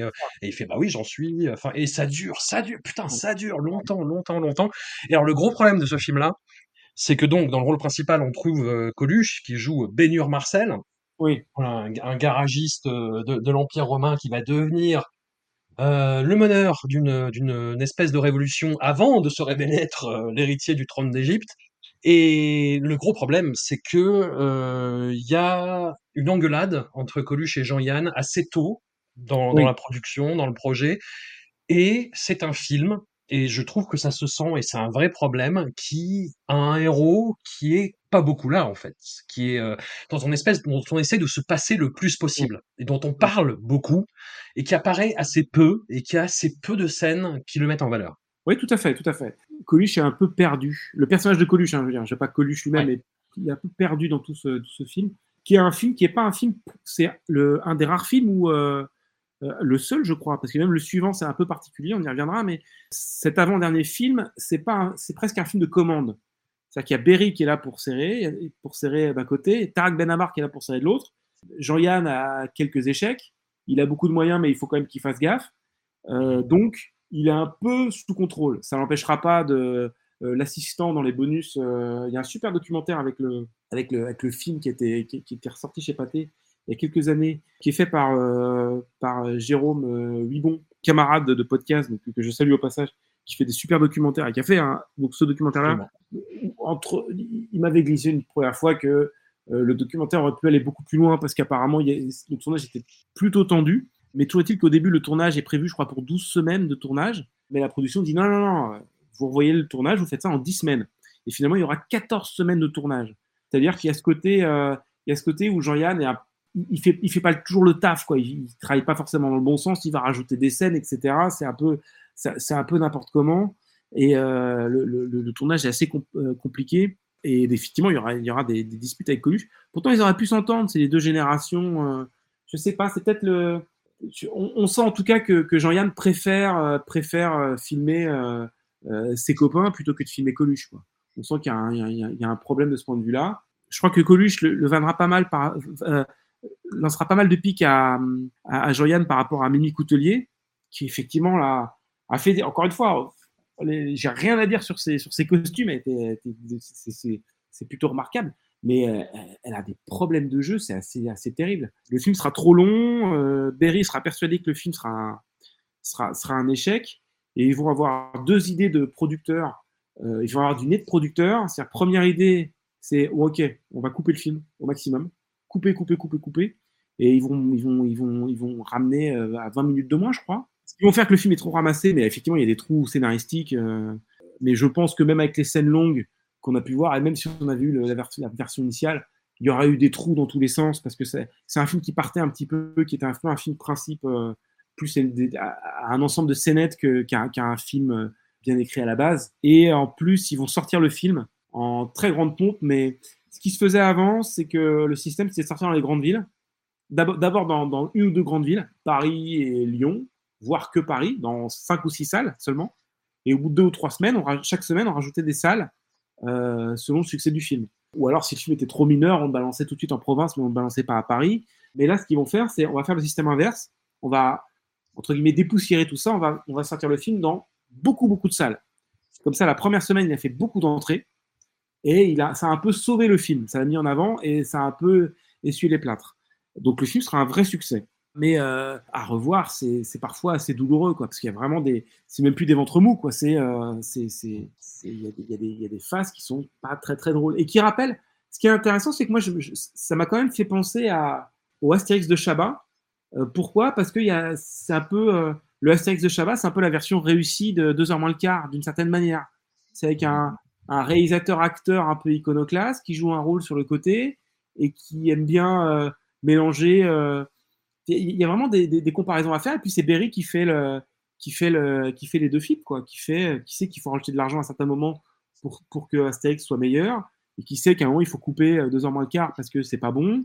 Le parallèle entre les deux est assez intéressant. Puis il y, a un, il y a un humour qui est très Astérix quand même. Quand il prend, euh, il prend qui? Il prend, c'est pas Guilux, mais il prend. c'est euh, Mourouzi. Mourouzi et, et Zitrone. Et Zitrone. On a, on a un peu l'impression d'avoir de lire un Astérix où on a euh, les guests euh, qu'il pouvait y avoir en mettant. Euh, voilà, bah, Yves Mourouzi, quand même, pour nos, nos, auditeurs les plus jeunes, enfin, ju juste un peu jeunes. Oui. C'était le présentateur du journal télévisé qui était très, très, très euh, iconique à l'époque, oui, vraiment. Et Léon Zitrone, c'était euh, le, le, présentateur passe-partout, quoi. Ouais, des jeux et des enterrements de la reine et. Voilà, et aussi, aussi bien des, effectivement des grands événements euh, historiques que Interville, quoi. Oui, ouais, ouais. Donc c'était c'était euh, c'était des, des, ouais, des figures connues à l'époque. Effectivement, ça fait un peu sur un aujourd'hui, mais c'est cet humour un peu désuet, c'est c'est un peu l'humour des Astérix d'une certaine manière. Donc ça, je trouve que c'était, euh, mais ça marche pas, ça marche pas. Et, et la boîte de nuit alors? Ah la boîte de nuit, bah, c'est un peu cruising, le, le cruising français, quoi. Ouais, voilà, ouais. Ouais. Cruising meets euh, Astérix Mission Cléopâtre, ouais. Exactement, exactement. Mais mais avec des tags, tu vois, qui disent, enfin, euh, euh, qui parlent justement de l'homosexualité. Et tu vois, il y, y, aurait pas cette scène avec euh, Coluche Serrault qui font des des doubles sous-entendus. J'aurais trouvé ça étonnant justement et plutôt ouvert d'esprit. Là, c'est ouais. plus le côté un peu relou. voilà. Mais en même temps, comme, comme on a vu des portraits d'homosexuels dans, dans, dans Show Business qui étaient plutôt sans ambiguïté par rapport au regard bienveillant qu'a mmh. Jean-Yann. Pour l'époque est énorme, hein. il faut le dire, dans le cinéma français de, de l'époque. Oui, bien sûr, c'est ça, oui, oui, tout à fait, tout à fait. C'est extraterrestre alors, même. Ouais, mmh. ouais. Et, et, là, c'est étonnant. Alors, est-ce qu'il a pris, euh, toujours dans le bonus de, de, de qui, qui, qui, est dans le Blu-ray, on explique qu'il a demandé à, à, à Serrault de jouer homosexuel. Alors, Serrault disait, j'ai fait la cage aux folles, j'ai pas forcément envie d'être euh, catalogué là-dedans. Euh, ce qui n'empêchera pas de faire la cage aux folles 2 et la cage aux folles 3 de Georges Lautner. Mmh.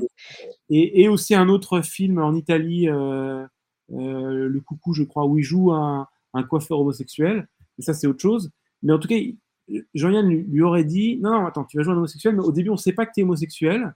Et on le découvrira après. Ça sera un truc un peu plus en nuance. Et en fait, j'ai regardé le bonus avant de revoir le film. Et en fait, il n'y a pas de nuance du tout. Donc, j'étais très étonné. C'est frontal. Et dès le début, c'est euh, la biscotte et le doigt levé. Et, et, et le, le, petit rire un peu précieux. Et, et le cri de chauve-souris dès que dès que dès qu'il y a un moustique qui passe, qui est un petit peu qui est un petit peu potard à fond quoi. Donc euh, donc c'est assez étonnant, c'est assez étonnant. Et effectivement, quand Coluche rentre dans la boîte, il n'est pas forcément totalement désarçonné, il n'est pas. il n'y a, a, pas de dégoût non plus. Vois, euh, c'est juste c'est de la caricature quoi. Ouais, c'est ça. Je sais, je sais pas comment ça a été perçu. Euh... à l'époque, on est encore en 82. Alors l'homosexualité est encore considérée par l'OMS comme une maladie. Je crois que c'est 82 ou 86 que l'OMS dit bon l'homosexualité n'est plus une maladie. Il faut aussi garder ça en tête. Mais la caricature comme ça, ah, il y en avait encore, il y en avait encore eu jusqu'aux 2000, je dirais. Hmm. Euh, que le cinéma français est un petit peu à la ramasse. C'est quoi le premier film qui, qui, qui, va essayer de montrer l'homosexualité de manière euh, plutôt bienveillante, euh, selon toi? En France.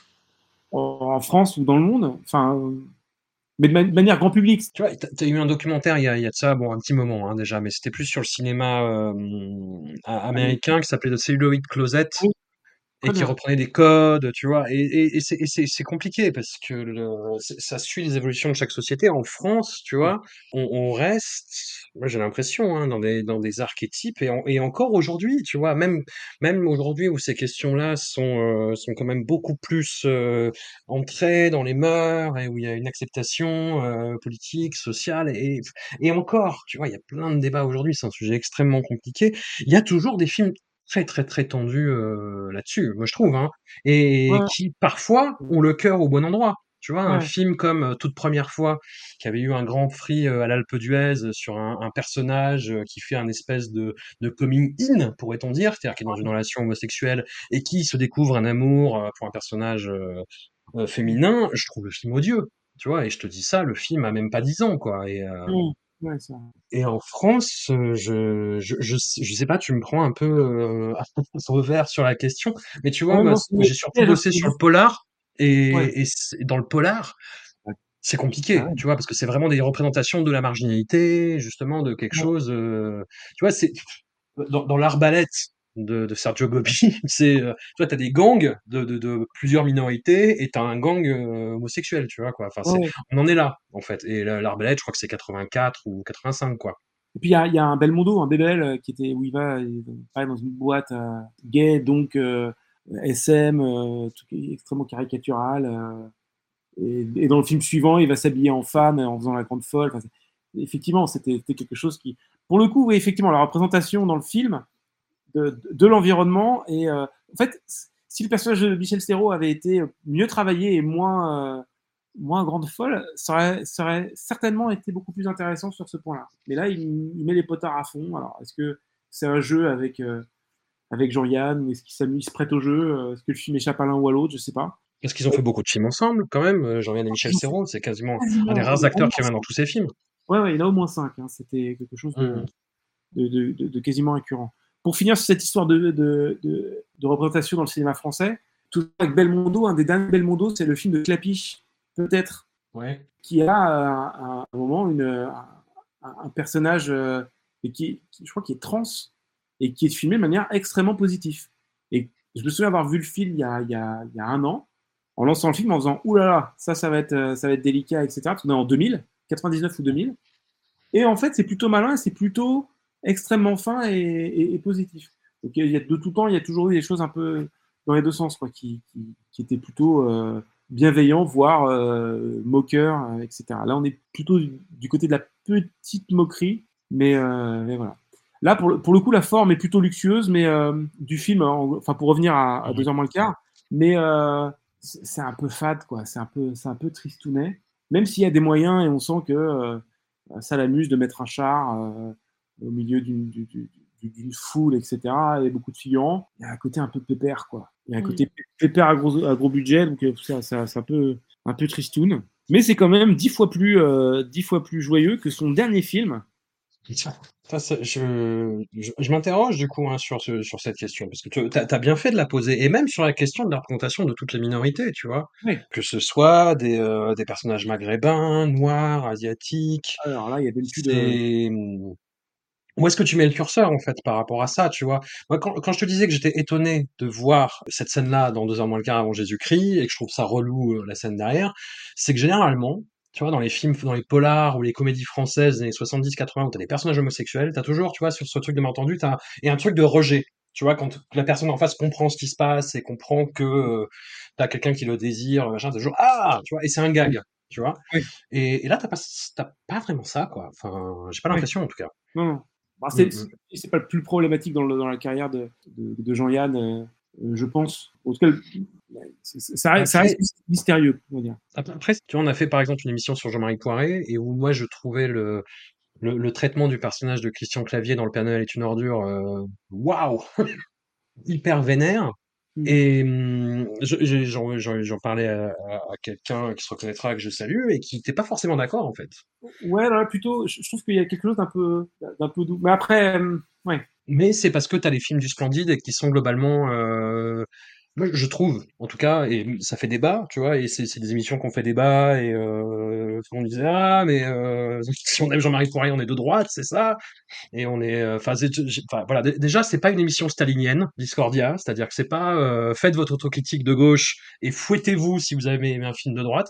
Moi, j'aime des films de droite, il y a pas de problème, c'est ce n'est pas sale, mais euh, non non, après c'est toujours compliqué de regarder euh, des, des, films avec 40, 50 ans dans le buffet aussi, parce que tu as les codes d'époque qui ne sont pas les mêmes. Et les films de Jean-Yann à l'époque, c'était euh, contextuellement, par rapport euh, à tout ça, des sommets de progressisme, quelque part, même si maintenant ça semble un peu un art de droite, tu vois. On parlait de, de Funès, c'est toujours c'est très étonnant parce que jusqu'aux années 2000, 2005, 2010 peut-être, c'était quand même un c'était quand même un cinéma qui était considéré comme un cinéma de droite et maintenant il est, il est lu sous le prisme du cinéma de gauche, du, personnage de, de gauche. C'est-à-dire que on est dans les films de dans, les films de, de Funès qui dès qu'il a eu du succès avec ses trois films, Le Gendarme, euh, Fantomas et euh, Le Cornio, et a été euh, un peu rejeté par la, par, la, par la critique, et notamment par, mais aussi bien à gauche de droite, mais on, disait que c'était plutôt un cinéma poujadiste, comme tu disais tout à l'heure. Ce qui est étonnant, c'est qu'on le regarde aujourd'hui, on peut se poser la question inverse, c'est de se dire que peut-être que ce personnage-là, c'est celui qui va se moquer des personnages un peu traditionnels, réac, ringard, etc. Et que et que ce qu'on aimait, c'est se moquer du gendarme et du, chef d'entreprise. Donc peut-être que c'est un cinéma qui, qui n'est pas si à droite que ça. Rabbi Jacob, c'est complètement ça en fait. Il joue le, personnage qui justement évolue sur ces questions-là. Et après, après moi, ce qui m'emmerde un peu, c'est qu'on euh, d'entendre, oui, on pourrait plus faire Rabbi Jacob aujourd'hui, il y aurait des problèmes. Il y a eu des problèmes hein, à l'époque de la sortie de Rabbi Jacob. Il y a eu des problèmes hallucinants d'ailleurs. L'histoire de la femme de l'attaché de presse qui a détourné un avion parce qu'elle trouvait que le film euh, était trop euh, pro-Israël. Enfin, il y a eu des problèmes à l'époque. Hein. non, non, bien sûr, bien sûr, bien sûr. Bien sûr. Après, c'est un autre... pardon. Mais, Non, non, mais c'est une autre aparté, mais qui est assez intéressante. Et quand on parle de Jean-Yann, ça vient souvent sur le. Ça peut, ça peut être intéressant d'en parler là. Le côté du on peut plus rien dire. Premièrement, euh, quand Jean-Yann faisait ses films, ça se faisait pas facilement. Ça gueulait, euh, euh, ça gueulait. Deuxièmement, il y avait moins de liberté à l'époque qu'aujourd'hui sur beaucoup de thèmes. Je ne je, je, dis pas qu'aujourd'hui on a une liberté totale, mais je veux dire, que les tabous changent un, petit peu. Et comme, comme je dis, faut, il faut voir les, les, les, ce que disait Jean-Yann à la télévision.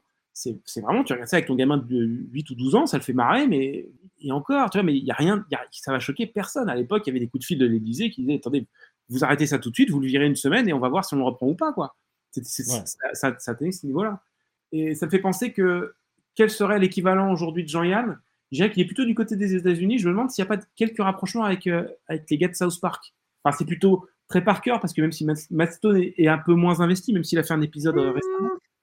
Non, les deux. un hein. grand fan, donc. Euh, J'ai beaucoup de problèmes avec South Park récemment. oui, mais, les dernières sont, moins bonnes. Et puis je connais pas aussi bien la, culture américaine et les codes américains qui sont quand même assez nécessaires pour apprécier South Park. Et voilà, mais c'est vrai que pendant longtemps, il y avait ce côté où on va tirer à gauche et à droite, sans discernement. Ah, mais toujours, toujours. Oui, Sauf que maintenant, c'est c'est pas anodin, tu vois, de, de tirer dans un sens. Enfin, tu vois, tu peux pas hum, dire je, je, je tire à, droite, à gauche et faire abstraction du contexte, en fait, c'est pas possible. Tu vois, tirer sur la gauche sous Trump, c'est pas pareil. Et je dis pas qu'il faut pas le faire. Je dis pas qu'il y a un mode d'emploi sur comment le faire, mais la façon dont ils l'ont fait. Euh... Voilà, mais c'est un sujet à part. Oui. Un sujet à part. Mais c'est, ça rejoint Jean-Yann. Ça rejoint Jean-Yann, qui est effectivement dans cette liberté de ton et d'esprit et de, de mentalité et d'affranchissement des carcans, mais euh, ouais. Et on en arrive au dernier, liberté, égalité, choucroute. Alors, faut remettre dans le contexte. C'est-à-dire que là, il, il, y a, une interview passionnante du producteur. J'ai regardé un ou deux documentaires sur Jean-Yann, il y en a un où le producteur parle. Hmm. Et c'est fascinant, c'est-à-dire qu'il raconte l'histoire de liberté, égalité, choucroute à un producteur, à un jeune producteur euh, français qui est aux États-Unis. il lui dit c'est liberté, égalité, choucroute. Pendant cinq minutes, le producteur se marre. Il dit on le fait.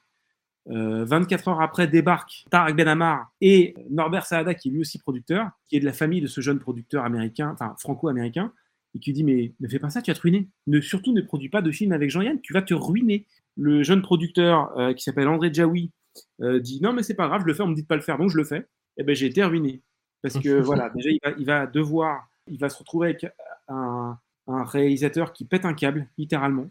Mais c'est fascinant, hein, l'histoire du film. Moi j'adorerais que le film sorte en Blu-ray dans une belle édition avec un documentaire euh, d'une heure et quart. Je serais très content et de me dire que le film est en bonus, que je regarderai plus jamais parce que j'ai déjà vu deux fois et c'est trop. Mais, mais l'histoire du film est hallucinante. C'est-à-dire que sur l'idée d'un pitch, parce que Jean-Yann avait beaucoup d'entre gens, et puis il avait un succès derrière lui, parce que deux ans moins le quart, les, meubles ont été plus que sauvés. C'est un film qui a eu, qui a eu beaucoup de, beaucoup de bonne presse. Il est aux États-Unis, il arrive à produire ce film-là avec ce jeune producteur. Le truc est lancé, et là, va y avoir mais que des problèmes. C'est-à-dire qu'il y a Jean-Yann va tout voir en grand, et le producteur va tout faire pour dire oui. Il va jamais s'opposer à lui.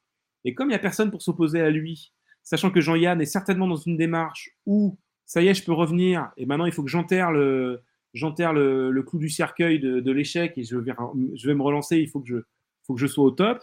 Il a un jeune producteur qui le regarde en vous voyant et donc il se dit, bah voilà, euh, j'y vais à fond et il faut pas que. Maintenant, euh, je dois prouver que je suis le meilleur. Euh, mm. Il avait une volonté de sortir Liberté, Égalité, Choucroute aux États-Unis et dans le monde. Hein. Mais ce qui est hallucinant, c'est que c'est un film, c'est un mauvais film franco-français, mais c'est un film franco-français. C'est-à-dire déjà en France, c'est un peu ringard de base. C'est pas de KPDP, mais c'est un truc en costume euh, euh, sous la Révolution française. Je vois pas la mode de ce, genre de film est déjà à contre-temps. Tout comme euh, Deux heures moins le quart était un peu côté péplum, c'était un peu à, c'était déjà passé de mode. Mais là, il a encore plus parce que c'est même pas un truc un peu grandiose qui peut parler à d'autres d'autres pays parce qu'il y a une imagerie qui reste. Là, ça parle plus à personne. Et il essaie de le faire en disant je vais pouvoir toucher les États-Unis avec mon film. il arrive et dès que le tournage commence, il va râler. Il va dire Ah non, mais le décor là qui a été fait pendant un mois, on peut pas tourner dedans. Ah bon, pourquoi? Non, mais là, c'est intournable.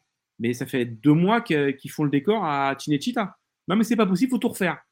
Les assurances viennent. Les assurances disent Non, mais on peut très bien filmer. Hein. Non, mais je filmerai pas là. Le, un des producteurs, un des coproducteurs euh, italiens se bat.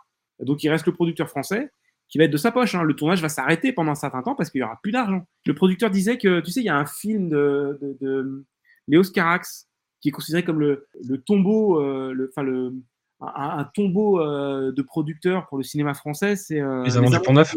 Et le producteur disait, mais moi j'ai perdu beaucoup plus d'argent qu'avec que, Les Amants du Pont Neuf avec mon film. Ce qui donne une idée assez, assez énorme du truc. Il y aura deux mois de retard ou trois mois de retard avec tous les acteurs qui restaient. je crois que UGC va perdre 14 millions de francs et le producteur va perdre 40 millions de francs. Il mettra six ans à s'en sortir. Il devra payer, rembourser et tout. Et Jean-Yann, en plus, va se détacher de ça, en fait au milieu du tournage où il pourrait faire des efforts. Il dit non, non, on va pas tourner en région parisienne les scènes du désert, qui sont des scènes à chier. Hein. Enfin, c'est faut vraiment que c'est euh, c'est un, mec qui, qui, qui, garde une, enfin, c'est une représentation, du, du dans un bac à sable, quoi. C'est un mur avec une porte, une serrure et un mec devant qui a un turban sur la tête et du sable par terre. Ça peut être filmé vraiment n'importe où. Et là, il, faut, il faudra tourner au Maroc. Donc, il y aura 14 camions qui partiront de Cinecittà pour aller tourner au Maroc ça sera un échec total. C'est un film de. Euh, Jean-Yann devient mégalo, en fait, devient complètement fou, mhm. soit par ambition, soit par jeu, soit par provoque, soit par anarchisme. Je pense qu'il avait quand même envie de, de, prouver qu'il pouvait y arriver, quoi, qu'il pouvait revenir sur le, sur le devant de la scène. Mais c'est un échec total. Ce qui fait que le producteur raconte aussi que il, va à Cannes après le film et il dit mais je vais me faire cracher dessus, c'est horrible. Il va avec boule dans le ventre. Et il arrive, et dès qu'il arrive sur la croisette, il y a c'est Francis Weber qui vient lui serrer la main, qui dit écoute, euh, oh, c'est pas chic ce qu'a fait Jean-Yann, euh, on sait ce qu'il t'a fait, on te soutient tous, etc. Il aura une sorte de soutien là-dessus. Et du coup, la mm. production aurait, ça c'est des on dit, mais ce, qui est raconté par le producteur, ce qui est repris dans le bouquin de Dical, c'est que le, le, producteur aura eu le succès et la, production ne laissera plus Jean-Yann approcher euh, un tournage, en tout cas en France. C'est un peu le truc à savoir. Comme acteur, oui, il est, il est respecté, respectable, etc comme metteur en scène, non. Et donc, ça sera un petit peu la, fin de sa, carrière. Hmm. Et c'est pour ça que le film est plus intéressant, enfin, l'histoire du film est plus intéressante que le film lui-même. Parce que c'est lugubre comme film, c'est triste, c'est une histoire de la Révolution, mais je sais même pas par où commencer. Quoi. Ça commence par Marat qui, dirige la presse, qui va se faire. C'est joué par Jean-Yann, du coup. Jean qui est son premier rôle où il a pas ce détachement, en fait. C'est-à-dire qu'il est vraiment en plein dans l'action et qu'il est dans une espèce de revendication sur ce qu'est la vraie gauche et la vraie gauche, telle qu'elle est montrée là-dedans, c'est les gens, bah, c'est la révolution en fait. et c'est l'image qui est présentée par tous les. Tu vois, c'est l'image de la révolution de vaincre ou mourir en fait. Ouais, c'est ça. C'est affreux ce que je dis. Hein. Je suis désolé, hein, mais, c'est vraiment ça, quoi. Et avec un côté, en plus, euh, oui, ça, c'est un côté qui est vraiment très is no good, parce qu'il y a, il y a le calife de Bagdad avec son grand vizir. Alors, Jean Poiret, apparition de Jean Poiret, mais qui est complètement sous-utilisé, je trouve. Hein. Ouais. Qui est bon, hein, mais euh, qui, a, rien à faire en fait, quoi. Ouais, enfin, grosso modo, euh, t'as un truc et du coup, comme t'as ce personnage-là, c'est t'as ce côté aussi très pouillaniste avec des blagues sur les Arabes qui sont pas très heureuses en fait. Même si on voit le côté second degré, tu fais ouh. Autant dans les années 70, ça pouvait euh, pouvait comprendre, autant là. C'est les années 80, hein. C'est pas mon pote. C'est c'est même pas défendable parce que c'est même pas drôle. S'il y avait un truc drôle à la fin, tu pourrais te dire que bon, c'est dégueulasse, faut remettre dans son époque, etc. Il cherchait la blague et donc il est passé par. C'est juste, c'est ringard, c'est lugubre, c'est vraiment un film. Là, euh, j'ai vraiment donné moi pour, pour arriver jusqu'au bout. Et à chaque fois, je regardais 5 minutes après, je dis, ah putain, c'est vrai ça aussi, c'est pas drôle. C'est très compliqué, hein, parce que t'as un gros setup, t'as des gros décors, t'as des gens qui sont grimés, euh, avec les très beaux costumes de Mimi Coutelier, hein, toujours au demeurant, tu vois. Et mais t'as l'impression de voir une comédie sans gag. C'est-à-dire que tout est là, tu dis ah, t'attends que les gens fassent des blagues et de temps en temps t'as des répliques qui sont pas drôles. Il y a une, il y a une blague qui m'a fait marrer et, et c'est pas du, c'est pas du, c'est pas du génie. Hein. C'est le, coup de la baignoire sabot. Voilà, je, je vous laisse découvrir. Euh, ça, ça m'a fait marrer. Voilà, mais c'est le seul truc euh, et encore, tu vois, j'ai. fait ah. Mais Mara qui se fait assassiner par Charles Corday, qui, qui, qui ressort et qui va faire autre chose. En fait, le problème des grosses productions comme ça, c'est que si t'es pas tenu, si tu sais pas, déjà si tu sais pas ce que tu veux raconter, parce que dans les précédentes journées, il avait un semblant de, choses à raconter, au moins les cinq premiers, qui peut être mmh. bon les premiers ou pas bon pour euh, je te tiens, tu me tiens par la barbichette. Il, il, avait un cadre. Quand il a plus de cadre et qu'il a, il a clairement pas de scénario, et euh, on peut pas faire une grosse production sans scénario, c'est pas possible. Et là, il y a un point de départ. Il y a un point de départ, c'est euh, justement ce truc sur la gauche, c'est euh, bilan des deux premières années, enfin des quatre premières années de Mitterrand, quand il parle de tournant de la rigueur, tu vois, tu te dis ah d'accord, ça fait référence à ça, mais en fait c'est juste annoncé puis ça ne mène nulle part en fait. C'est ça. Est-ce qu'il veut être dans le contre-pouvoir, mais en fait il a jamais, ça faisait quand même quelques années qu'il était plus tellement dans le contre-pouvoir, parce que c'est des années où je te dis, ça devient une personne, un, personne, un personnage sympa, tous, tous les Français le connaissent parce que c'est, ah je vous ai écouté chez Philippe Bouvard euh, dimanche, on s'est bien marré quand même, ah, c'est bien, euh, euh, vous êtes drôle, et puis les musiques repassent, et puis à la télévision, il repasse des sketchs. Il y, a un truc, c'est devenu quelqu'un un peu mondain, quoi. C'est plus le contre-pouvoir du tout, quoi. Donc, non. finir sa carrière dessus, c'est d'une. En même temps, je, suis content qu'il soit pas. Je me dis, est-ce qu'il aurait pu aller plus loin? Je sais pas. C'est vraiment, vraiment, vraiment gênant. Il l'ai vu deux fois, hein. je te remercie pas, parce que. Je suis vraiment donné de moi. Non, mais tu as fait le boulot très très sérieusement et je, je t'en tiens crédit. Comme acteur, par la suite, après, je retiens quand même, euh, voilà, s'il fallait en retenir quelques-uns, euh, Regarde les hommes tombés, oui, oui. où il est exceptionnel. Ah, euh, le film est pas très bon, mais lui est vraiment bon dedans, c'est Hygiène de l'assassin. Ouais, j'ai pas vu. Et... bah, c'est pas ouf. Franchement, c'est pas ouf. Et alors le film, grande curiosité aussi. Je, je, je, suis pas sûr de comment ça a vieilli, mais euh, j'aimais beaucoup à l'époque. C'était des nouvelles du bon Dieu de Didier le Pêcheur, où il joue plus ou moins Dieu, enfin dans la diégèse du film. Donc Dieu, euh, c'est un peu euh, contextuel, mais, mais où lui est vraiment très bon. Voilà, je sais pas si toi tu avais envie de citer des, performances ou.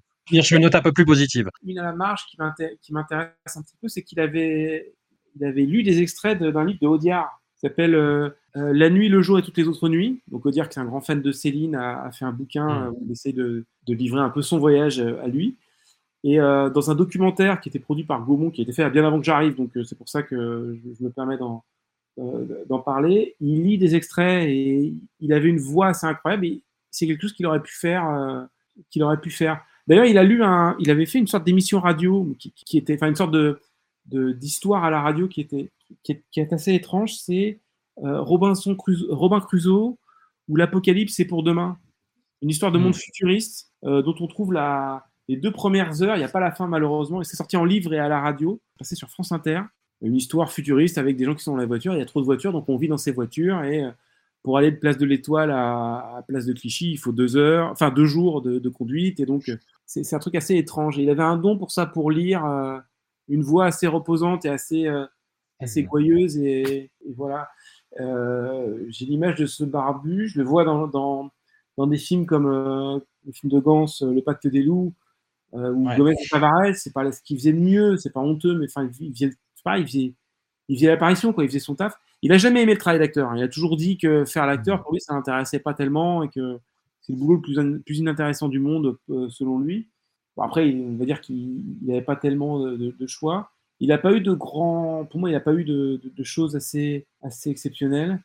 Pareil, je me souviens vaguement de Je règle le pas sur le pas de mon père. Et il joue dans le, bal des casse-pieds. Il, il, fait l'apparition, c'est pas, c'est pas mémorable. Non, je pense qu'à partir, à partir de, de toute façon, d'un moment, il, lâche un petit peu ça le désintéresse. C'est qu'encore une fois, quand, après l'échec en France de, de, de Liberté, Égalité, Choucroute, il dit au producteur Bon, on a une deuxième chance, on va le sortir aux États-Unis et ça a marché.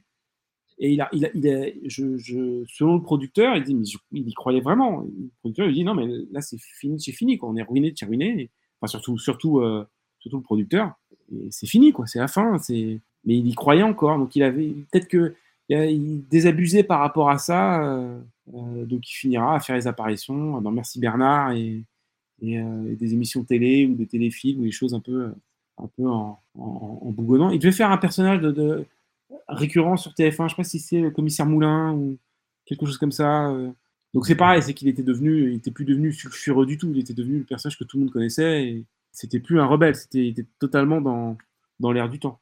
Si vous avez l'occasion et si vous avez envie, il y a une actrice euh, française qui a fait son retour il n'y a pas longtemps sur Twitter et qui a décidé de raconter des pans de sa carrière avant peut-être de les adapter dans un plus long format, qui s'appelle Julie-Marie Parmentier, qu'on a, qui a été révélé par le film Les blessures assassines et puis euh, qui a pris une carrière un petit peu en dents de scie mais qui était vraiment toujours à chaque fois très très très bien.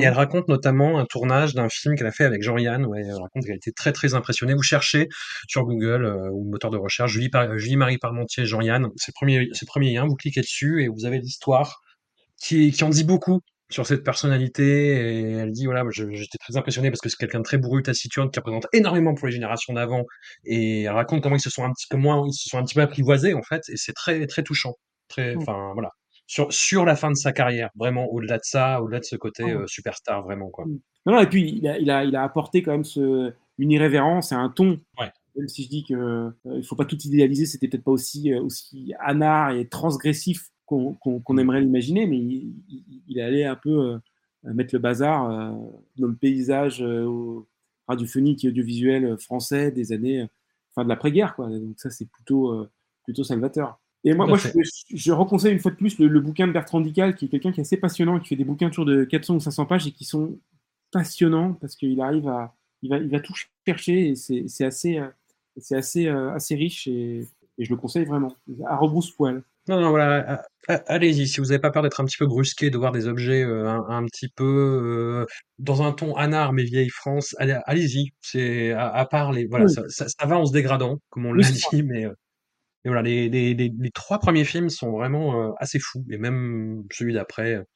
Voilà, en tout cas, merci beaucoup, Sylvain. On rappelle une histoire de cinéma de quartier c'est disponible, lisez-le, c'est passionnant. Et puis aussi le podcast avec ton camarade Jérôme Bibon, Soyez sympa en aussi, euh, que, des gens passionnants et passionnés. Et j'espère qu'on se retrouvera bientôt. Un immense merci à toi encore une fois. Et j'espère, j'espère. Merci.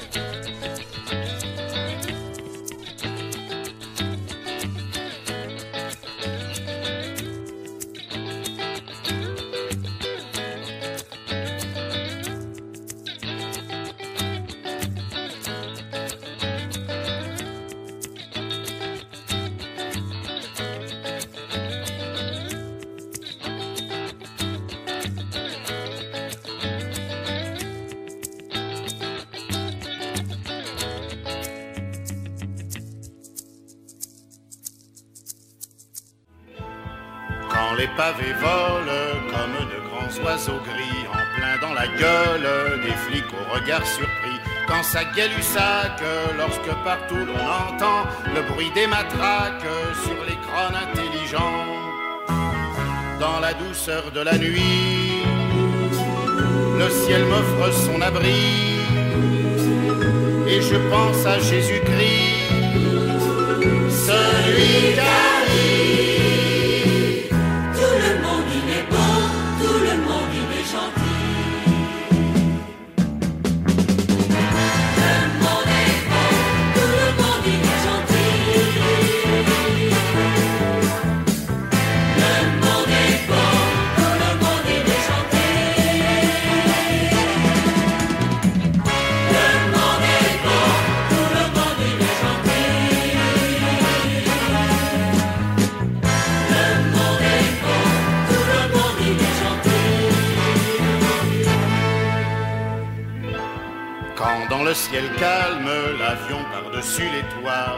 son napalm sur le peuple Chinois Quand c'est la fringale, lorsqu'en place d'aliments, les feux du Bengale cuisent les petits enfants. Dans la tièdeur de la nuit, la prière est mon appui, car je pense à Jésus-Christ, celui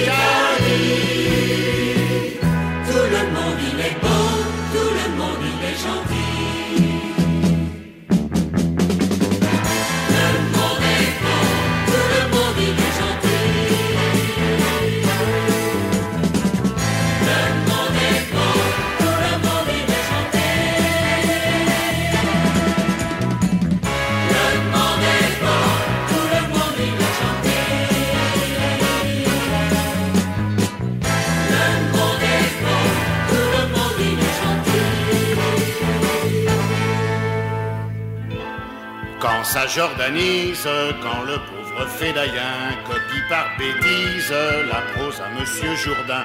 Quand le mercenaire ne songe qu'à vivre en paix et se désaltère avec un demi-biafrais.